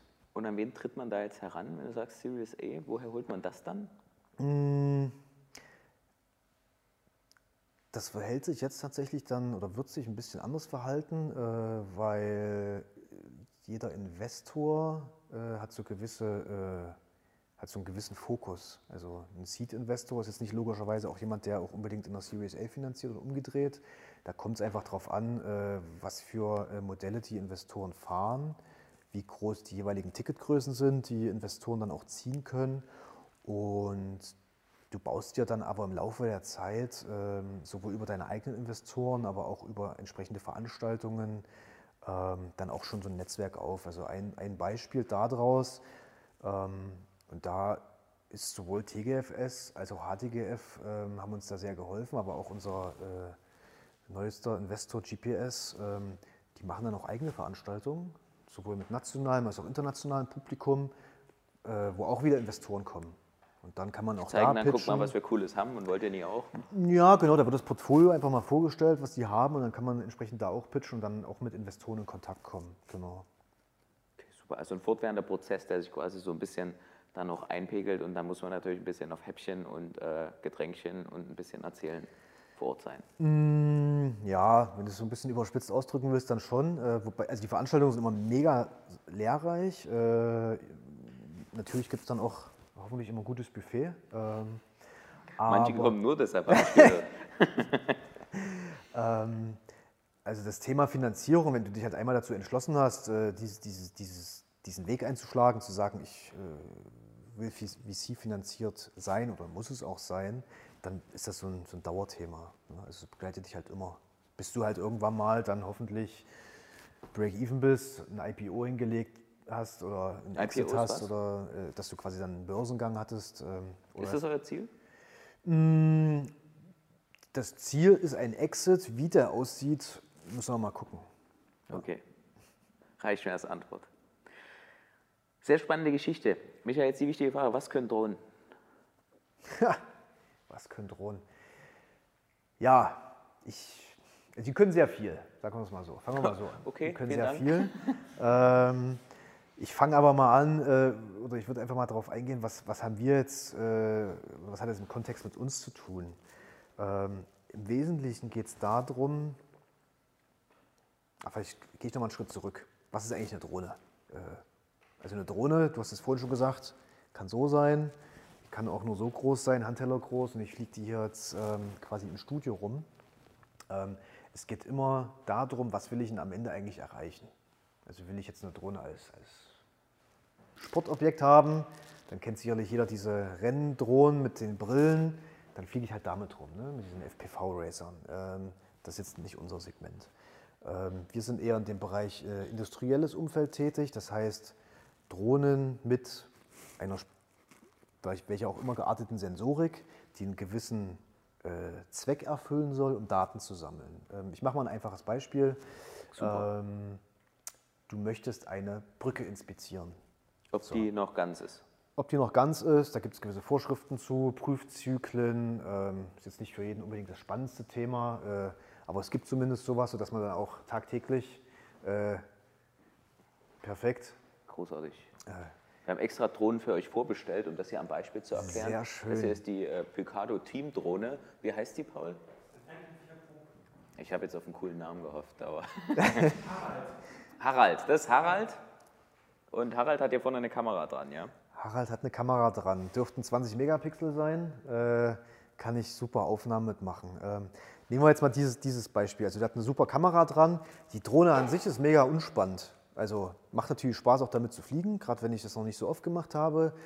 Aber wo die Kamera jetzt dranhängt, ist eigentlich relativ egal. Also ich kann ja auch mit dem Handy Fotos vom Innenraum machen. Es geht eigentlich darum, dass ich überhaupt digitale Daten aufnehmen kann. Und die Drohne schafft es halt, eine Kamera dahin zu bringen, wo ich als Mensch jetzt vielleicht nicht unbedingt hinkomme äh, oder wo auch ein Teleskopstock vielleicht nicht ausreicht. Und das ist der Vorteil, dass die Kamera halt an der Drohne dranhängt. Ich kann das Ganze auch automatisieren. So, jetzt nehme ich mal dieses einfache Beispiel Brückeninspektion. Schon gesagt, es gibt je nach Brückenzustand gewisse Intervalle, wo eine Brücke inspiziert werden muss, damit dann halt tagtäglich äh, jeder über eine Brücke drüber laufen kann oder drüber fahren kann, ohne sich Gedanken machen zu müssen, dass da irgendwas äh, Schlimmes passiert. Aktuell läuft so ein Prozess beispielsweise so ab, dass dann äh, so ein Gerät auf diese Brücke fährt, je nach Größe der Brücke. Da ist so ein Brückenuntersichtgerät nennt sich das. Da legt sich dann ein Prüfingenieur rein und schaut sich diese Brücke an und misst Risse nach, händisch. Trägt es in sein Protokoll ein, entweder auf Papier oder wie du da hast auf dem Tablet, dann ist es quasi schon digitalisiert. Ähm, macht noch ein paar Fotos dazu, ergänzt den Bericht und am Ende kommt ein Ergebnis dabei raus. Ist die Brücke, welchen Zustand hat die? Kann die weiter betrieben werden? Muss das gemacht werden oder wird sie gesperrt? So, abgeschlossen, durch. Jetzt kann ich das Ganze aber mit einer Drohne machen.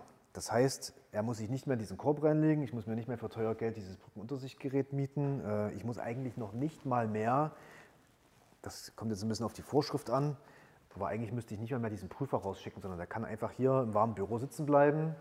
Die Drohne kommt raus, die kann beispielsweise dann einfach jemand abstellen, äh, fliegt diese Brücke ab, die Daten werden automatisch generiert, äh, werden dann bei uns in eine Softwarelösung wieder reingespielt und werden dann einfach automatisiert ausgewertet, sodass diese Risserkennung beispielsweise dann alles softwarebasiert abläuft. Und der Vorteil ist, wenn ich das Ganze in drei Jahren wieder mache, fliegt die Drohne komplett automatisiert, das komplette Flugmuster wie vor drei Jahren wieder ab, nimmt dieselben Bilder auf oder die gleichen und ich kann dann einen Vergleich äh, quasi nachvollziehen.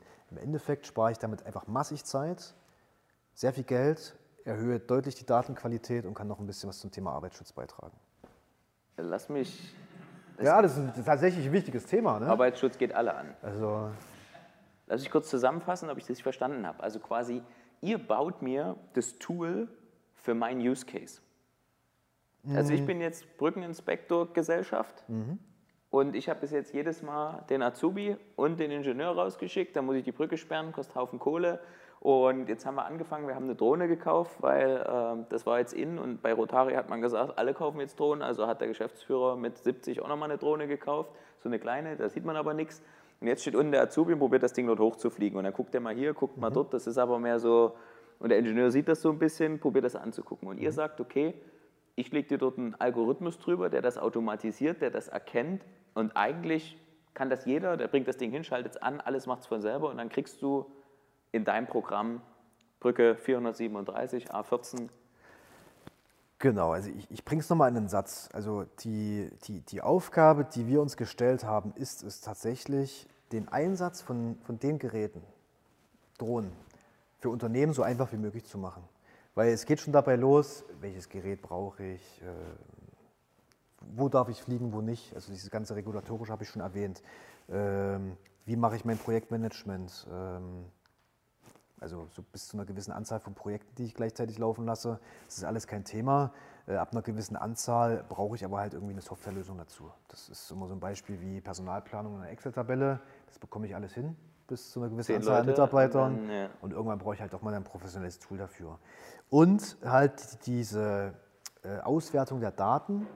Dafür haben wir also eine äh, End-to-End-Software-Plattform entwickelt, die ähm, im Prinzip diesen Anwendungsfall, den du jetzt hast, oder egal welchen Anwendungsfall du hast, abbildet. Was wir nämlich machen können, also der, der Kern ist immer der gleiche. Was wir dann aber noch machen können, wenn du jetzt einen Spezialbedarf hast, was zum Beispiel die Datenanalyse betrifft, wenn du jetzt, nur mal als Beispiel, du sagst, ich habe äh, Interesse daran äh, zu erfahren, wie geht es meinen Kaffeepflanzen in meiner Kaffeeplantage dann kannst du auch da mit Multispektralkameras entsprechende Daten erheben. Dann würden wir dann einfach einen anderen Analysedienst hinten ankoppeln, sodass diese Daten äh, auch für dich dann so ausgewertet werden, dass du ein Ergebnis hast. Weil es jetzt nicht so, dass es einen Analysedienst gibt, der alle Daten auswerten kann. Also vielleicht nochmal zum Ergebnis. Hm. Ich fange nochmal anders an. Jedes Projekt hat irgendwie drei Phasen. Und die bilden wir ab. Irgendjemand muss eine Planung durchführen und muss am Anfang auch definieren, was will ich am Ende eigentlich wissen. Bei dem Thema Brücke ist es, ich möchte wissen, sind da Risse oder wie haben die sich verändert. Vielleicht will ich auch noch ein 3D-Modell von der Brücke haben. Beim Thema Pflanze ist es, wie ist der Vitalitätszustand meiner Pflanzen. Ähm, das Ergebnis definierst du äh, auch bereits im Rahmen der Softwarelösung und führst darauf basierend eine Planung durch für einen Drohnenflug. Äh, und dazu haben wir in der Softwarelösung eine umfangreiche Geodatenbank abgebildet, die alle Auflagen, die es gibt, äh, abdeckt. Hm. Nochmal vielleicht einen kleinen Exkurs dazu, warum ist das überhaupt interessant und wichtig? Äh, weil ich das nach wie vor immer noch mal so in den Gesprächen raushöre. Viele wissen gar nicht, was ist überhaupt das Problem? Ich kaufe mir jetzt hier so ein Ding im, weiß nicht, wo ihr euch die geholt habt, im Mediamarkt oder bestelle mir die im Netz äh, und dann fliege ich einfach damit los. Die, die Regulatorik ist sehr, sehr, sehr komplex und wird sich jetzt, wie gesagt, zum 1.1. auch noch mal ändern. Prinzipiell gibt es in ganz Deutschland irgendwo Auflagen. Äh, abhängig von der Infrastruktur, sei es Autobahnen, Bundesstraßen, Fußballstadien, äh, was auch immer. Und überall habe ich so, eine 100 Meter, so eine 100 Meter Käseglocke drum gespannt, beziehungsweise in Abhängigkeit des Bundeslandes, wo ich gerade fliege, wird das auch so als Trichter interpretiert. Also in Abhängigkeit von der jeweiligen Flughöhe. Und dann wird nochmal spannend, ich habe jetzt zwar 16 Bundesländer, ich habe aber nicht nur 16 Landesluftfahrtbehörden, sondern mehr. Das heißt, in Bayern habe ich zwei. Und die interpretieren das alle so ein bisschen anders. Und dann möchte ich am besten noch irgendwo in einem Naturschutzgebiet fliegen. Dann wird es ganz kompliziert, weil dann, äh, Beispiel Sachsen, es gibt eine obere Naturschutzbehörde. Äh, die sagt aber wiederum, wenn Sie da fliegen wollen, ist die untere Naturschutzbehörde vom Kreis XY zuständig. Dann muss ich mich da so lange durchtelefonieren, bis ich äh, überhaupt erstmal weiß, habe. darf ich fliegen. Dann stelle ich den Antrag und dann bekomme ich eine Woche später meine Genehmigung oder auch nicht. Ähm, das heißt, dieser ganze, dieser ganze Evaluationsprozess, äh, der dauert also netto mehrere Stunden und den verkürzen wir halt äh, dadurch, dass wir die, ähm, die umfangreichste Geodatenbank haben, was das betrifft, halt auf wenige Mausklicks und ein paar Minuten Planung. Das jetzt mal so ein bisschen äh, vereinfacht. So, dann ist dieser Planungsprozess abgeschlossen. Ich muss dann trotzdem noch mal einen Antrag stellen. Da komme ich halt aktuell äh, in Deutschland nicht drum herum, dass ich den zumindest per E-Mail abschicke. Muss ich am besten auch noch irgendwo unterschreiben. Und dann ist gut. Danach muss irgendjemand diese Drohne fliegen. Entweder ist das ein Mensch äh, oder ich übertrage eine Flugplanung auf diese Drohne, sodass die irgendwo automatisiert fliegt. Ähm, wenn ich jetzt das Thema äh, also wenn ich so, so äh, vertikale Anwendungsfälle habe, also wie zum Beispiel eine Brücke, ein Haus, wo ich eine Fassade abfliege, um festzustellen, im Rahmen der Verkehrssicherungspflicht ist da vielleicht oben irgendwo ein, äh, ein Schaden, sodass dann irgendwie jemandem in acht Wochen mal ein Ziegel auf den Kopf fallen kann, dann ähm, steht da tatsächlich noch jemand da. Es muss auch nach wie vor immer noch einen Piloten geben, der eine Eingriffsmöglichkeit hat. Und dann wird die Drohne entweder manuell gesteuert oder automatisiert, das ist relativ gleich. Hauptsache, es werden Daten dabei generiert. Ähm, in Form von Videografie. In dem Beispiel ist da eine Kamera dran, dann äh, entweder sind es genau Videos oder Fotos, die ich dann halt äh, danach analysieren kann. Äh, ich kann aber auch eine Drohne automatisiert fliegen lassen. Das haben wir jetzt auch schon in mehreren Projekten ähm, gemacht. Das sind zum Beispiel so interessante Fälle, das Thema ähm, Energienetze. Also da, wo welche Hubschrauber lang fliegt, äh, dass ich dann perspektivisch da entsprechende Drohne drüber fliegen lasse und das mit die dann äh, die Daten aufnimmt. Dann habe ich einen riesigen Datenschatz, mehr Daten als heute, ähm, lade die halt dann äh, entsprechend in eine Plattform rein. Äh, also in meine Dropbox lade ich das dann quasi? Na, am besten natürlich in unsere, äh, weil bei Dropbox hast du auch mal das Problem kritische Infrastruktur. Guckt doch äh, jemand mit. Was passiert bei Dropbox? Ähm, ja, man weiß es nicht. Äh, beziehungsweise bei Dropbox hast du danach aber auch das Ding, dann liegen die halt da drin. Ja, und dann? Dann kannst du teilen. Ja, aber dann äh, hast du meinetwegen von deiner äh, Brücke jetzt 10.000 Bilder gemacht. Hm. Wenn die dann aber bei uns drin liegen, ähm, sind sie erstmal deine, die gehören auch nur dir, äh, hast auch nur du Zugriff drauf und dann klickst du, je nachdem, was du machen möchtest, dann entsprechend auf den Knopf und dann sagst du, ich will jetzt ein 3D-Modell erzeugen, ich möchte jetzt eine Punktwolke haben, ich möchte jetzt wissen, wo ist hier ein Riss ähm, oder wo ist ein Schaden. Okay. Das war's. Da also braucht ihr aber unglaublich viel Rechenkompetenz, weil die Cases sind ja so unterschiedlich. Also ihr müsst ja ein Programm haben, was erkennt, ob eine Pflanze krank ist oder ob ein Riss in der Brücke ist. Das definierst du halt am Anfang. Am Anfang sagst du ja schon, was du am Ende haben möchtest und du hast dann am Ende verschiedene Services einfach zur Auswahl und entscheidest das selbst. Aber trotzdem müsst ihr das ja schon alles mal vorgedacht haben, oder? Mm, tatsächlich gibt es eine endliche Anzahl an unterschiedlichen Anwendungsfällen, beziehungsweise musst du dich ja auch irgendwo fokussieren. Also wir machen jetzt auch nicht alles. Also du musst Okay. natürlich dann gewisse Nischen identifizieren und sagen, das ist jetzt bei uns äh, vor allem das Thema äh, alles, was Energie betrifft, also Energienetzbetreiber ähm, und die entsprechende Inspektion und ansonsten alles, was ähm, Immobilien bzw. Äh, Baustellen betrifft. Also Bestandsimmobilien, Schaddokumentation, 3D-Modelle erstellen äh, und im Bereich äh, Baustellen ist, sind vor allem so Anwendungsfälle äh, Baufortschrittsdokumentation, also dass man wiederkehrend äh, Bilder aufnimmt, um dann auch zu zeigen, wie ist das Gebäude aufgewachsen, äh, wurde in den verschiedenen Bauphasen auch richtig gearbeitet. Ähm, ganz plakatives Beispiel ist da, äh, hätte ich vorher nie gedacht, dass es dieses Problem gibt. Ein Dienstleister auf einer Baustelle hebt ein Loch aus, äh, beziehungsweise und transportiert dann Schutt ab und stellt dir eine Rechnung über, ich habe 10 LKWs Schutt abtransportiert. Das hat dann halt ein gewisses Volumen. So, wenn du jetzt aber mit äh, beispielsweise einer Drohne dieses ausgehobene Loch aufnimmst und dann daraus eine Volumenberechnung machst, kannst du dann halt LKWs das sagen, okay, du hast jetzt 10 dafür gebraucht, aber eigentlich waren es ja nur sieben. Äh, Also das mal so als, also so vielfältig ähm, und die Anwendungsfälle nehmen natürlich zu ähm, mit der, mit der Miniatur- Miniaturisierung von Sensoren. Also früher, weiß jeder noch selber, Kameras waren damals, damals einfach riesig. Äh, Je kleiner die werden, desto besser sind die natürlich auch adaptierbar für entsprechend ähm, diese unbemannten Luftfahrtsysteme. Und damit eröffnen sich auch wieder neue Möglichkeiten für Anwendungsfälle. Genau. Das mal so in aller Kürze, äh, was unser Softwareprodukt abbilden kann. Und im Endeffekt soll es dazu dienen, dass du so einfach wie möglich äh, von diesen Mehrwerten, äh, die die entsprechenden Geräte und Sensoren mit sich bringen, äh, profitieren kannst. Super. Flynext.io, dort finde ich auch die Karte, das fand ich super interessant, dass er selbst als Laie, also diese ganzen Sachen, wo darf ich fliegen, wo darf ich nicht fliegen, was ist dort liegt, dort irgendwo drüber und tralala, super entspannt.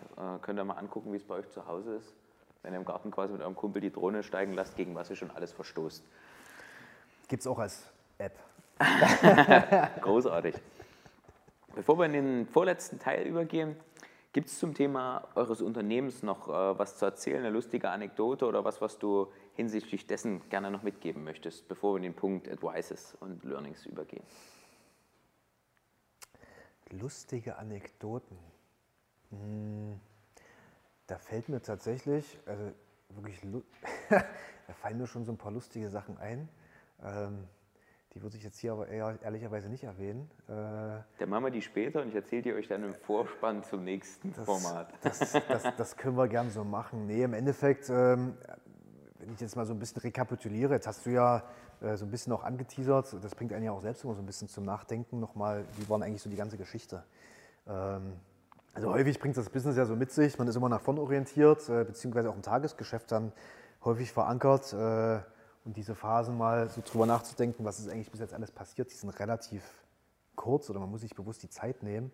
Ähm, aber also einmal, ich habe es schon erwähnt, vielleicht witzig im Nachhinein festzustellen, wie, also, als ob es eine gewisse Kausalität hat, hat, also gewisse Entscheidungen führten dann logischerweise natürlich zum Folgeschritt.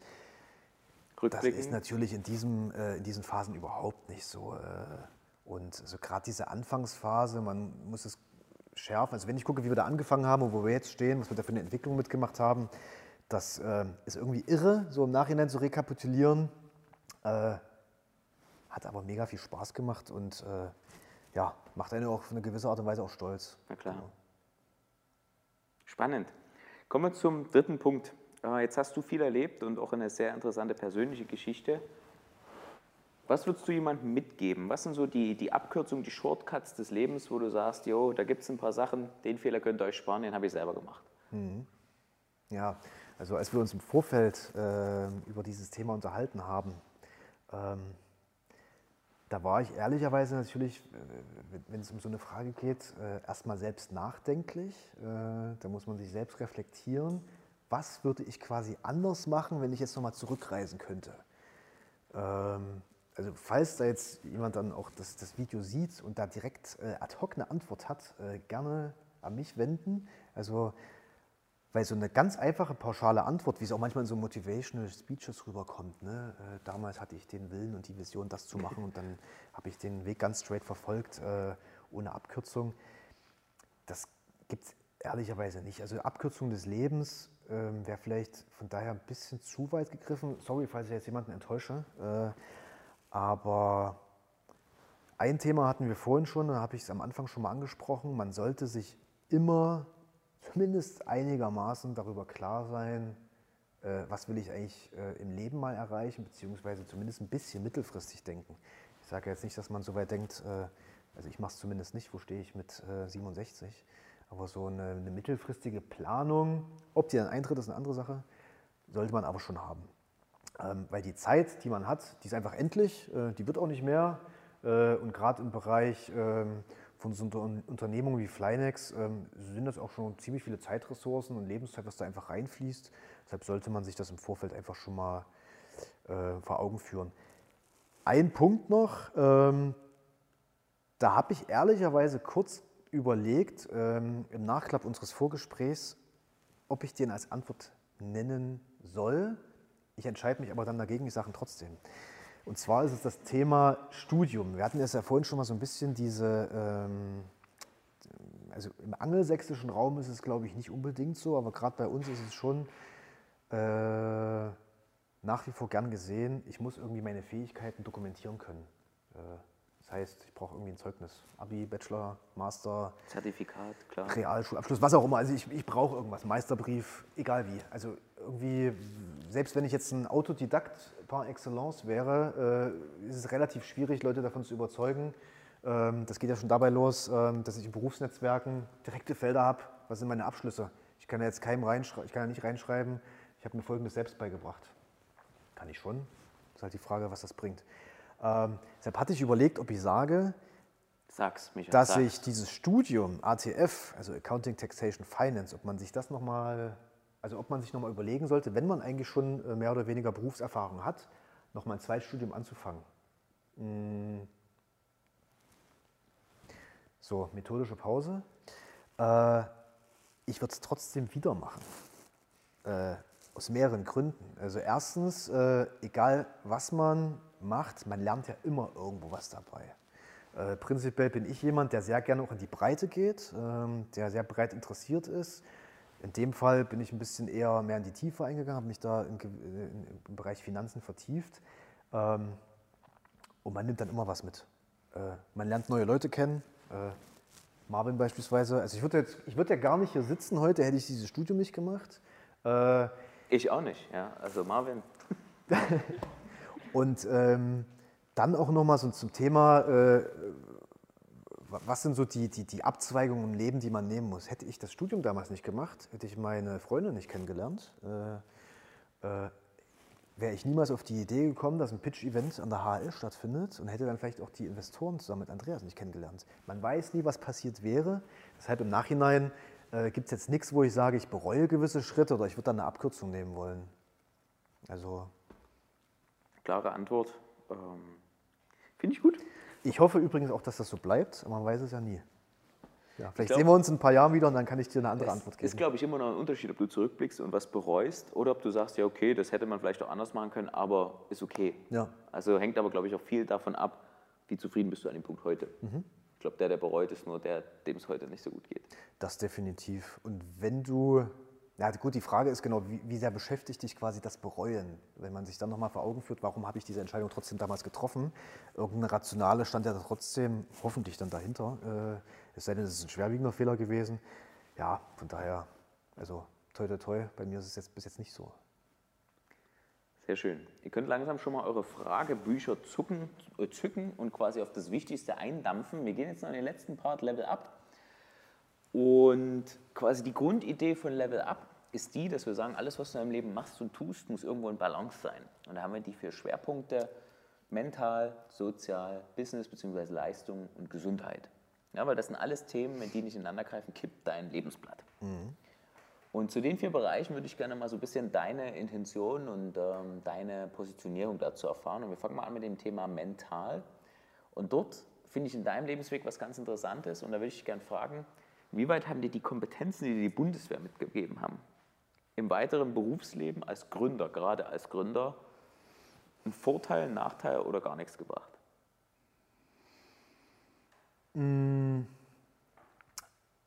Also was definitiv geholfen hat, ist das Thema äh, Personalführung. Also gerade in der Laufbahn, die ich damals eingeschlagen hatte, ist das Thema Personalführung ein, äh, ein riesiger Punkt gewesen, äh, Führungskompetenzen zu erlangen.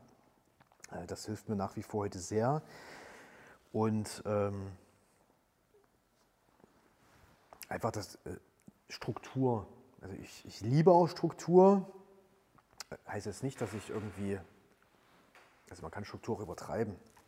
Äh, Das ist jetzt nicht unbedingt produktiv für ein Startup, äh, zumindest in der Anfangsphase. Ähm, Aber ich mag trotzdem, ähm, wenn man planvoll vorgeht und Pläne verfolgt. Das heißt nicht, dass Pläne nicht adaptierbar sind oder änderbar sind, aber man sollte zumindest einen Plan überhaupt erstmal haben. Und das sind so ein bisschen diese, diese, diese Grundthematiken, die mir dabei geholfen haben. Und auch das Thema Reflektiertheit, weil du meintest mental, also man sollte das war, war, war ein Punkt, äh, es nennt sich, so nennt sich nach wie vor äh, Führungsprozess bei der Bundeswehr, auch gewisse Dinge immer wieder revidieren, in Frage stellen, ähm, feedbacken lassen, ob die auch so passen, wie man sich das in seinem eigenen Kopf überlegt hat. Und das sind Dinge, die mir definitiv äh, bis heute helfen. Kann ich direkt ins Thema sozial übergehen? Also ich habe die, die Hintergründe der Bundeswehr zu Hause, auch mein Bruder ist auch äh, Fallschirmjäger, deshalb kenne ich die Geschichten oder zumindest die Ansätze. Thema äh, Kameradschaft und gerade auch in der Gründungsphase danach. Ist das ein Thema, macht es das leichter oder ist das ein Thema, was in wo man die Bundeswehr verlässt, dann auch dort bleibt und danach eigentlich keine Rolle mehr spielt? Oder würdest du sagen, dass das das begünstigt? Also in unserem Falle hat es das ja definitiv begünstigt. Also nach wie vor habe ich äh, äh,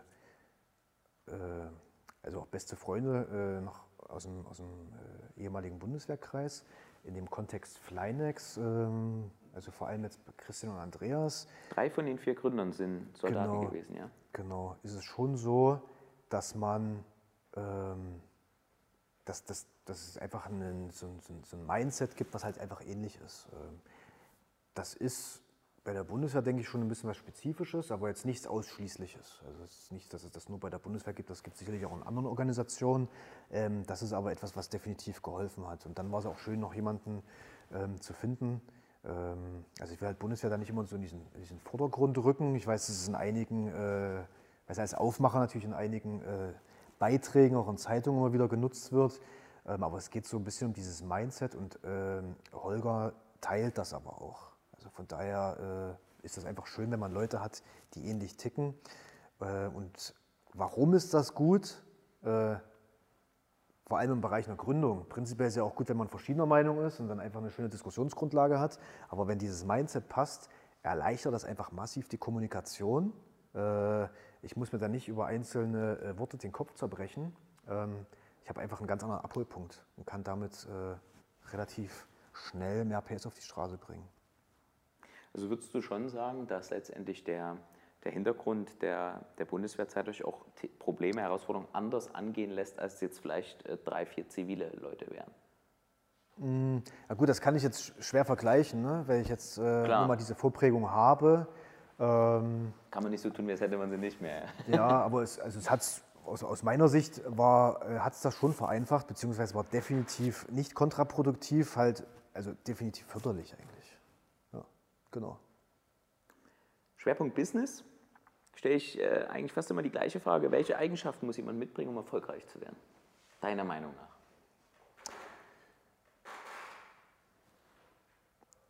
Du musst selbst wissen, was du willst. Äh, Du musst von der Sache, die du machst, überzeugt sein. äh, Und du musst andere überzeugen können. Ähm, Das heißt, wenn du für ein gewisses Thema jetzt, äh, da gibt es immer diesen, diesen Spruch, ich bediene jetzt trotzdem mal. Also wenn du für ein gewisses Thema selber nicht brennst, dann kannst du andere auch nicht anstecken. Ähm, Aber das, das, das ist so ein Ding, ähm, das ist vielleicht jetzt auch nicht nur business-spezifisch, das äh, lässt sich auch auf andere Lebensbereiche übertragen. Ähm, Aber gerade wenn du in dieser Anfangszeit als, als Gründer auch andere davon überzeugen musst, sei es dir Geld zu geben, sei es bei dir im Startup anzufangen. Äh, Startups haben viele Vorteile gegenüber großen Unternehmen, haben wir gewissermaßen natürlich also haben auch einige Nachteile. Äh, die sind, glaube ich, offenkundig, ähm, je nachdem, äh, was ich als Person möchte, äh, was mein Incentive ist, in, in einem Unternehmen zu arbeiten. Und wenn ich dann die Idee quasi so rüberbringen kann und überzeugend vermitteln kann und auch die Vision vermitteln kann, dann sind das Dinge, die, die sind eigentlich so Must-Have. So mal als, als, als generische Faktoren. Ne? Alle anderen harten Faktoren, dass ich auch ein bisschen Ahnung operativ haben sollte, ähm, die setze ich jetzt mal ehrlicherweise voraus. Ne? Auf jeden Fall, man sollte schon wissen, was man tut oder es halt gut verkaufen können. Ähm, Thema Gesundheit. Du hast mir dort eine ganz lustige Anekdote gesagt, dass quasi das ähm, im Vorgespräch, ich darf das sagen, hat er mir gesagt, äh, dass dein, deine Fähigkeit, dich mit deiner Gesundheit auseinanderzusetzen, quasi mit jeder Lebensetappe schlechter wurde. Als Soldat wurdest du dafür bezahlt, fit zu sein. Im Studium konnte man das schön machen und jetzt ist es, wie es ist. Als äh, Gründer, wie würdest du das Thema Balance dort einordnen? Gerade vielleicht auch jemand, der jetzt nicht mit 19 nach der Schule sagt, ich gehe dort ran und ich gebe Gas, sondern du ein bisschen später dazu gekommen bist, also nicht zu spät, ist nie zu spät. Auch mit 50 kann man nochmal was starten, aber wie würdest du das Thema handhaben oder was fällt dir dazu ein? Mir fällt übrigens gerade doch noch eine Abkürzung im Leben ein. Äh, Okay, na los. Aber Nee, aber ausnahmsweise. können wir, können wir danach noch machen. Äh, Aber Okay. dann antworte ich erstmal auf die Frage. Also das Thema Gesundheit, ähm, beziehungsweise einfach gesunde Lebenseinstellung. Ne? Also Gesundheit ist jetzt für mich nicht irgendwie, also jetzt noch nicht, äh, tatsächlich körperlicher Gesundheitszustand, der irgendwie messbar ist. Es geht eher darum, so eine gesunde Lebenseinstellung zu haben. Also geht bei Ernährung los, körperlicher Ausgleich. Wie du schon sagtest, ähm, das war der pure Luxus, äh, dafür bezahlt zu werden, sich körperlich fit zu halten. Während des Studiums war, glaube ich, so meine Hochzeit. Ähm, habe dann auch angefangen, Halbmarathon zu laufen, war dann echt fit, teilweise zweimal am Tag Zeit gehabt für Sport. Äh, Uni sei Dank, waren auch günstige äh, Preise, sowohl also für sämtliche Sportveranstaltungen zu haben. Ähm, und dann kommt die äh, 40-Stunden-Woche im äh, Start-up und die 5-Tage-Woche, die man halt dann also nicht hat. So, das heißt, äh, du arbeitest dann gefühlt Montag bis Freitag durch, bis vier unterwegs, äh, am Wochenende lässt sich trotzdem nicht los, ähm, weil das für, also für mich persönlich ist halt auch, natürlich ist es Arbeiten, aber Arbeiten und viel Arbeiten ist aus meiner Sicht immer dann schädlich und kontraproduktiv, wenn es eine Belastung ist. Ähm, wenn das aber Spaß macht, wenn du dich damit identifizieren kannst, wenn das dir dabei hilft, deinen eigenen Weg zu verfolgen, äh, und so ist es jetzt in diesem, in diesem Fall, ist es für mich keine Belastung, weil ich höre auch immer wieder aus meinem unmittelbaren Umfeld, auch Mensch, du arbeitest aber so viel. Und das machen alle bei uns. Äh, Das ist aber völlig okay. Das musst du halt wieder erklären, weil das Verständnis teilweise halt nicht da ist, wenn du jetzt ähm, 9 to 5 hast. Was kein Job ist, sondern Berufung halt. Das ist Erfüllung gleichzeitig. ja, genau. Berufung klingt immer so ein bisschen, aber es trifft schon ganz gut. Ne? Das, ja, das ist halt so. Genau, das ist der Fall. Ähm, Nichtsdestotrotz, ähm, um die Effizienz bzw. die Pace, die man auch hat, äh, also viel arbeiten heißt ja nicht, dass ich gut arbeite.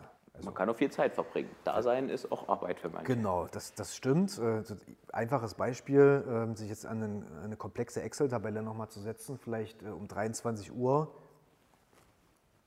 Ich mag lieber abends arbeiten. Ich bin jetzt nicht unbedingt der Frühaufsteher, also früh um sechs äh, das wäre jetzt nicht meine Zeit.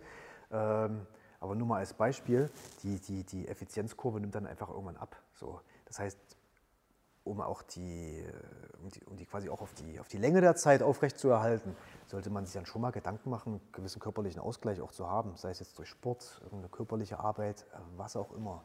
Äh, Weil permanent am Rechner sitzen und nur viel zu arbeiten, hilft auf die lange Sicht, nimmt einfach auch die Leistungsfähigkeit ab. Das ist, keine Ahnung, ich kann mir auch mal eine Woche Junkfood reinziehen. Äh, ab einer gewissen äh, Zeit, die ich das dann tue, merke ich einfach, dass es jetzt meinem Körper nicht unbedingt gut tut. Deshalb, äh, ja, also der Vorsatz ist nach wie vor da, wieder deutlich gesünder zu sein. Ich versuche es jetzt so äh, schrittweise, etappenweise umzusetzen. Äh, Habe jetzt auch ähm, während des Frühjahrs, ähm, da ja auch die Reisetätigkeiten äh, aufgrund Corona abgenommen haben, ein bisschen mit dem Laufen angefangen und setze mir da jetzt so kleine Ziele. Es läuft. Ja, es läuft. Du hast noch eine Abkürzung für uns. Ja, Abkürzung. Ähm, ich habe mir damals, äh, das war allerdings noch äh, vor Flynex, tatsächlich äh, äh,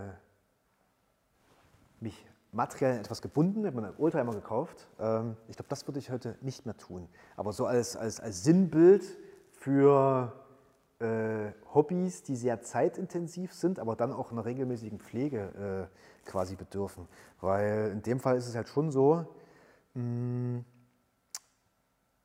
dass, äh, dass, dass Flynex sehr, sehr viel Zeit in Anspruch nimmt ähm, und Hobbys dann einfach ähnlich wie Sport irgendwo auf der Strecke bleiben. Das heißt, wenn ich dann äh, wirklich noch viele parallele Aufgaben hatte, ich hatte es am Anfang schon mal so ein bisschen erwähnt, ich kann nicht ewig zweigleisig fahren, ich muss da irgendwann ein Commitment äh, eingehen, dass man das dann vielleicht nicht unbedingt äh, dann noch macht und sich dann noch viele äh, Parallelaktivitäten mit aufsattelt. Also genau, nicht jeder ist Elon Musk, der parallel Tesla, SpaceX und ähm, seine äh, andere Factory dann noch mit aufbauen kann. Ähm, wobei der natürlich auch nicht alles selbst macht, auch der muss irgendwann mal schlafen. Ähm, aber das wäre so vielleicht eine Kleinigkeit. Wusste ich zum damaligen Zeitpunkt noch nicht, würde ich heute aber, wenn ich zurückreisen könnte, vielleicht auch anders machen. Damit gebe ich den Ball an euch. Wer hat Fragen, bitte laut und deutlich an den Michael stellen, sodass wir sie danach auch im Podcast- und Videoformat hören. Olli, du darfst anfangen. Danke erstmal für die spannende Story und gerade beim Startup ist es ja, also das ist ja dadurch definiert, dass es in der Zukunft unsicher ist, ob es funktioniert oder nicht. Äh, war das am Anfang so, dass du Zweifel an der Idee oder an dem Team oder an dir selbst sogar hattest? Äh, wie stark waren die Zweifel und wie hast du die dann überwunden, das trotzdem durchgezogen? Danke für die Frage. Ähm, das sind immer, also genau diese Fragen, die einen so ein bisschen zur Selbstreflexion dann auch treiben, sind natürlich immer äh, spannend, äh, aber da, da, muss man natürlich tatsächlich auch mal ein bisschen nachdenken. Thema Zweifel. Also ähm, Zweifel am Team hatte ich damals nicht, also am Gründerteam, weil das Schöne war, ähm, dass wir äh, an sich einen ähnlichen Background hatten, äh, aber wir waren sehr heterogen aufgestellt. Also jeder hatte unterschiedliche Kompetenzen. Das heißt, du hattest ein sehr breites Kompetenzfeld, was abgedeckt wurde. Äh, wenn jetzt alle tatsächlich eine, eine, Nische besetzt hätten und dadurch aber äh, gewisse Felder unbesetzt geblieben gewesen wären, wäre das vielleicht was anderes gewesen. Ähm, Zweifel an mir selber hatte ich damals auch nicht, habe ich auch heute nicht. Nö, eigentlich nicht. Weil äh, ich wusste ja, was ich machen kann, was ich machen soll. Ähm, und ich habe es auch schon vorhin so ein bisschen erwähnt, also ich, ich verlasse, auch wenn es schwierig ist, aber ich, ich zwinge mich zumindest immer wieder regelmäßig dazu, meine Komfortzone so ein bisschen zu verlassen, um auch weiterzukommen. Ähm, und von daher war das damals eine, eine prima Möglichkeit, äh, die Komfortzone mal wieder zu verlassen. Was natürlich eine Rolle gespielt hat, also die Fragen habe ich mir dann schon gestellt, was ist mit, der, mit dem Thema materielle Absicherung? Äh, da bin ich vorhin schon so ein bisschen drauf eingegangen. Das war eigentlich einer der Zweifel, wenn auch nicht groß, aber es war trotzdem der größte. Machst du das? Was passiert danach mit der materiellen Absicherung? Das Schöne dabei ist aber, das beschäftigt dann nicht nur dich selbst, sondern äh, das betrifft auch alle anderen, die sich darauf einlassen. Und wenn man dann darüber spricht, ähm, auch mit seinem Umfeld darüber spricht, Freunde, Familie, ähm, und man das Feedback aufnimmt äh, und dann selbst nochmal rekapituliert, ist es jetzt wirklich so ein Treiber oder so ein Hinderungsgrund, äh, den so hoch zu bewerten, dass ich diesen Schritt nicht gehe äh, und bereue, also und was, was passiert später, also was ist die Konsequenz? Ist, dieses, ist das Bereuen später vielleicht mal größer als gemacht zu haben, weil es nicht funktioniert hat? Oder es nicht gemacht zu haben, was hätte passieren können oder was hätte daraus werden können? Und da habe ich dann für mich entschieden, äh, das Bereuen, dass ich es nicht gemacht habe und nicht probiert habe, ähm, ist überwiegt deutlich. Und nochmal das Thema materielle Absicherung ähm, ist, ja, zumindest für mich persönlich betrachtet, ähm, war das jetzt damals nicht der, nicht der große Treiber. Genau. Danke. Paul und danach Marvin. Würde interessieren, es gibt ja auch so Themen wie äh, Paketbeförderung, also andere bis hin zu Personen, die irgendwann rumfliegen. Wie siehst du das? Glaubst du, dass es da auch mit Flynex äh, auch da mal in die Richtung geht? Und wie sieht Drohnenflug in 10, 30 Jahren aus? Mhm. Ähm, Also wir beschäftigen uns ja vor allem mit dem Thema Industrieinspektion, also Asset-Inspektion. Ähm, das heißt, dieses ganze Thema äh, bemannte äh, Luftfahrt ähm, beziehungsweise Personenbeförderung durch unbemannte Luftfahrtsysteme oder auch äh, Paketlieferungen in Städten, das ist aktuell äh, überhaupt nicht unser Kernfokus. Ähm, also weil kurz- und mittelfristig, beziehungsweise Stand heute, werden ja diese Industrieinspektionen schon gemacht. Das Thema Paketbeförderung und auch Personenbeförderung ähm, hat natürlich für den Markt insgesamt äh, ein paar Vorteile. Einmal definitiv das Thema PR und Marketing. Also da fließt sehr viel Geld in diese Unternehmen rein. Das sind sehr komplexe äh, Thematiken. Da müssen diese Geräte als ähm, Transportmittel auch zertifiziert werden. Äh, man sieht es in einigen Ländern, Dubai und so weiter, da wird es auch schon zumindest erprobt. Das ist erstmal für den Markt insgesamt förderlich. Ähm, aber diese Geschäftsmodelle sind äh, auch darauf ausgelegt, dass die sich erst mittelfristig bis langfristig auswirken werden. Ne? Ähm, das heißt, da wird noch, werden noch ein paar Jahre vergehen, bis tatsächlich äh, Personen befördert werden. Und das Thema Paketlieferung, das sehe ich persönlich maximal auch so im mittelfristigen Bereich. Beziehungsweise wir haben, also wenn man mal Logistik an sich betrachtet, ähm, einmal für die, für die Fälle ähm, eher dünn besiedelte Gebiete, also wo schaffe ich es tatsächlich vielleicht auch Mehrwert zu liefern äh, mit, mit Drohnen. Also wenn ich mir jetzt mal anschaue, äh, das ist jetzt meine persönliche Meinung, äh, ich wohne jetzt in Berlin, ähm, wenn ich irgendwo eine, äh, eine Sendung anklicke, bei einigen Anbietern ist die halt also mindestens am selben Tag, teilweise halt in derselben Stunde da. Also da wäre jetzt der Vorteil halt von der Drohne nicht unbedingt gegeben. Ähm, aber halt gerade für so ländliche Regionen ist das ein deutlicher Mehrwert. Und wir haben dieses Jahr ein Projekt ähm, äh, äh initiiert, bzw. mitgemacht, das nennt sich Medifly. Da ging es um den ähm, Transport in urbanen Regionen, hier in, in, in Hamburg, von äh, Medikamenten.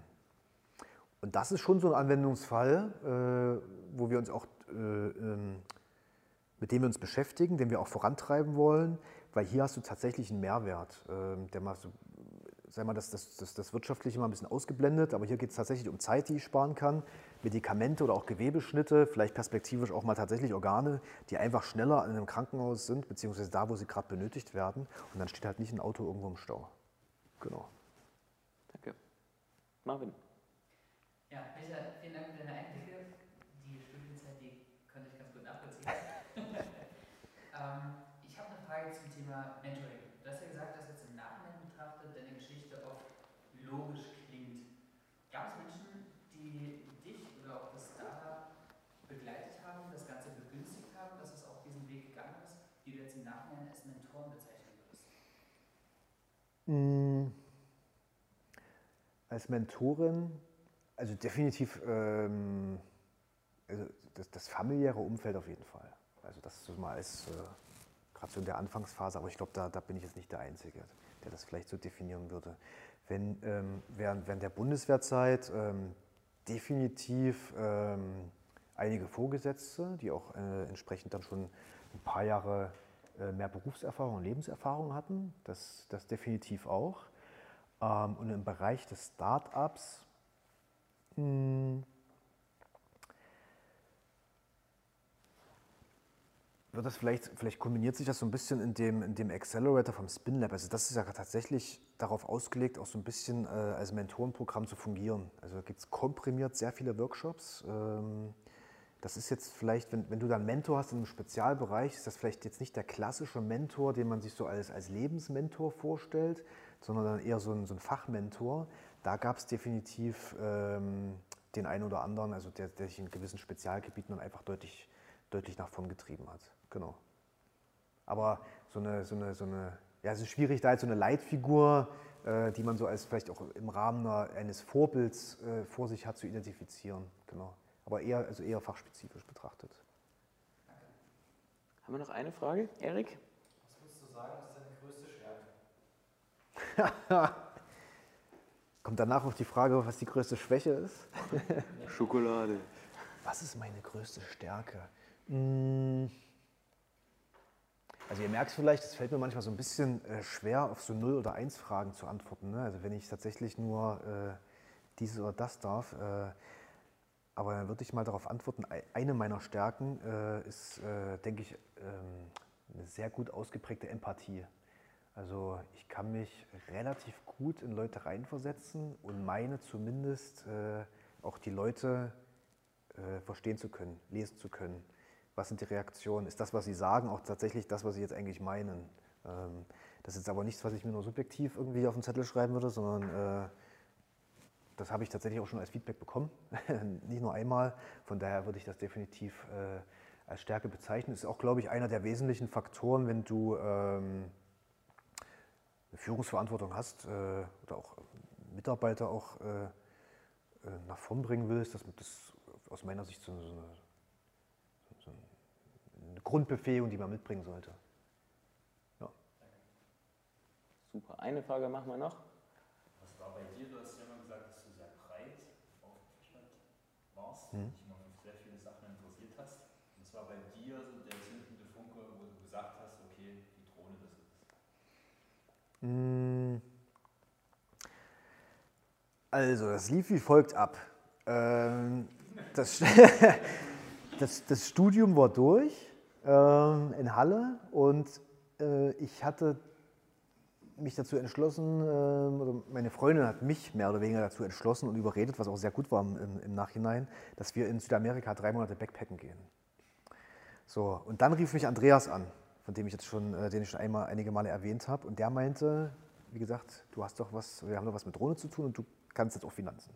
Klar, mit dem Studium in der Tasche kannst du Finanzen. Hast du ja einen Zettel, wo drauf steht, ganz viel. Richtig. äh, Und das war so ein bisschen der, der initiale Funke, weil ich aber auch da ähm, mich nicht so vertiefen konnte, sondern ich kann ja auch im Startup jetzt breit bleiben. Also ich kann dann sowohl, ich habe Finanzen machen, äh, HR, die Legal-Themen, äh, Vertrieb. Mit Vertrieb hatte ich ehrlicherweise vorher nicht so viel zu tun und kann mich trotzdem sehr tief gleichzeitig in diese ganzen äh, Drohnenthematiken ähm, quasi mit, mit reindenken. Gleichzeitig lerne ich von, ähm, also im Umgang mit großen Unternehmen, wie deren Prozesse ablaufen.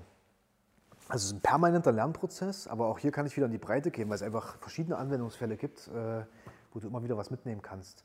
Und mit vertiefen meine ich, irgend, irgendwann ist mal so eine, so, eine, so eine Grenze erreicht, zumindest für mich persönlich, wo ich dann gar nicht weiter kann und gar nicht weiter will. Also zum Beispiel beim Thema vielleicht auch IT. Da habe ich äh, so, eine, so eine Art Metakompetenz.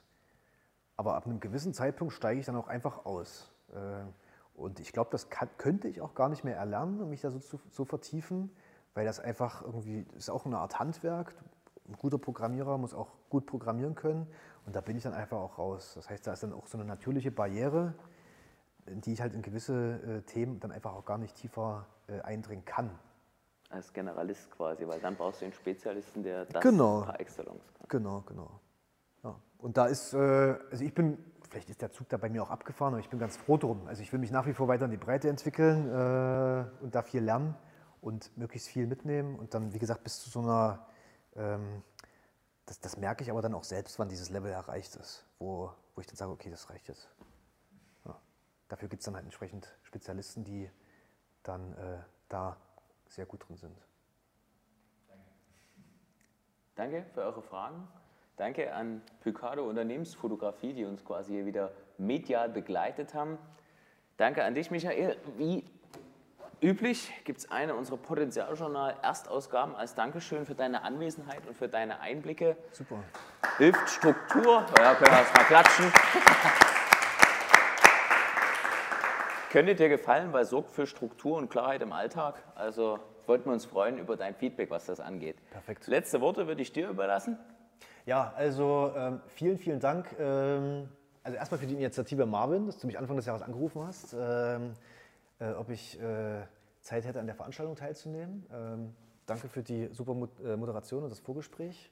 Danke für alle hier im Raum, ähm, dass ihr live mit vor Ort wart. Und ja, natürlich auch danke an alle, die sich die Zeit genommen haben, entweder jetzt das Video oder auch den Podcast bis zum Ende anzuhören äh, und meinen Worten zu lauschen. Ich hoffe, es war nicht, äh, es war ein bisschen spannend äh, und es war auf jeden Fall eine sehr tolle Zeit für mich. Danke. Michael Petrosjan, CFO und Gründer von FlyNext. Das war sie, unsere heutige Folge vom Level Up Talks Podcast. Danke fürs Reinschalten. Und wenn du mehr über uns und unsere Veranstaltungen erfahren möchtest, besuch uns gerne auf unserer Homepage www.duhastpotenzial.de.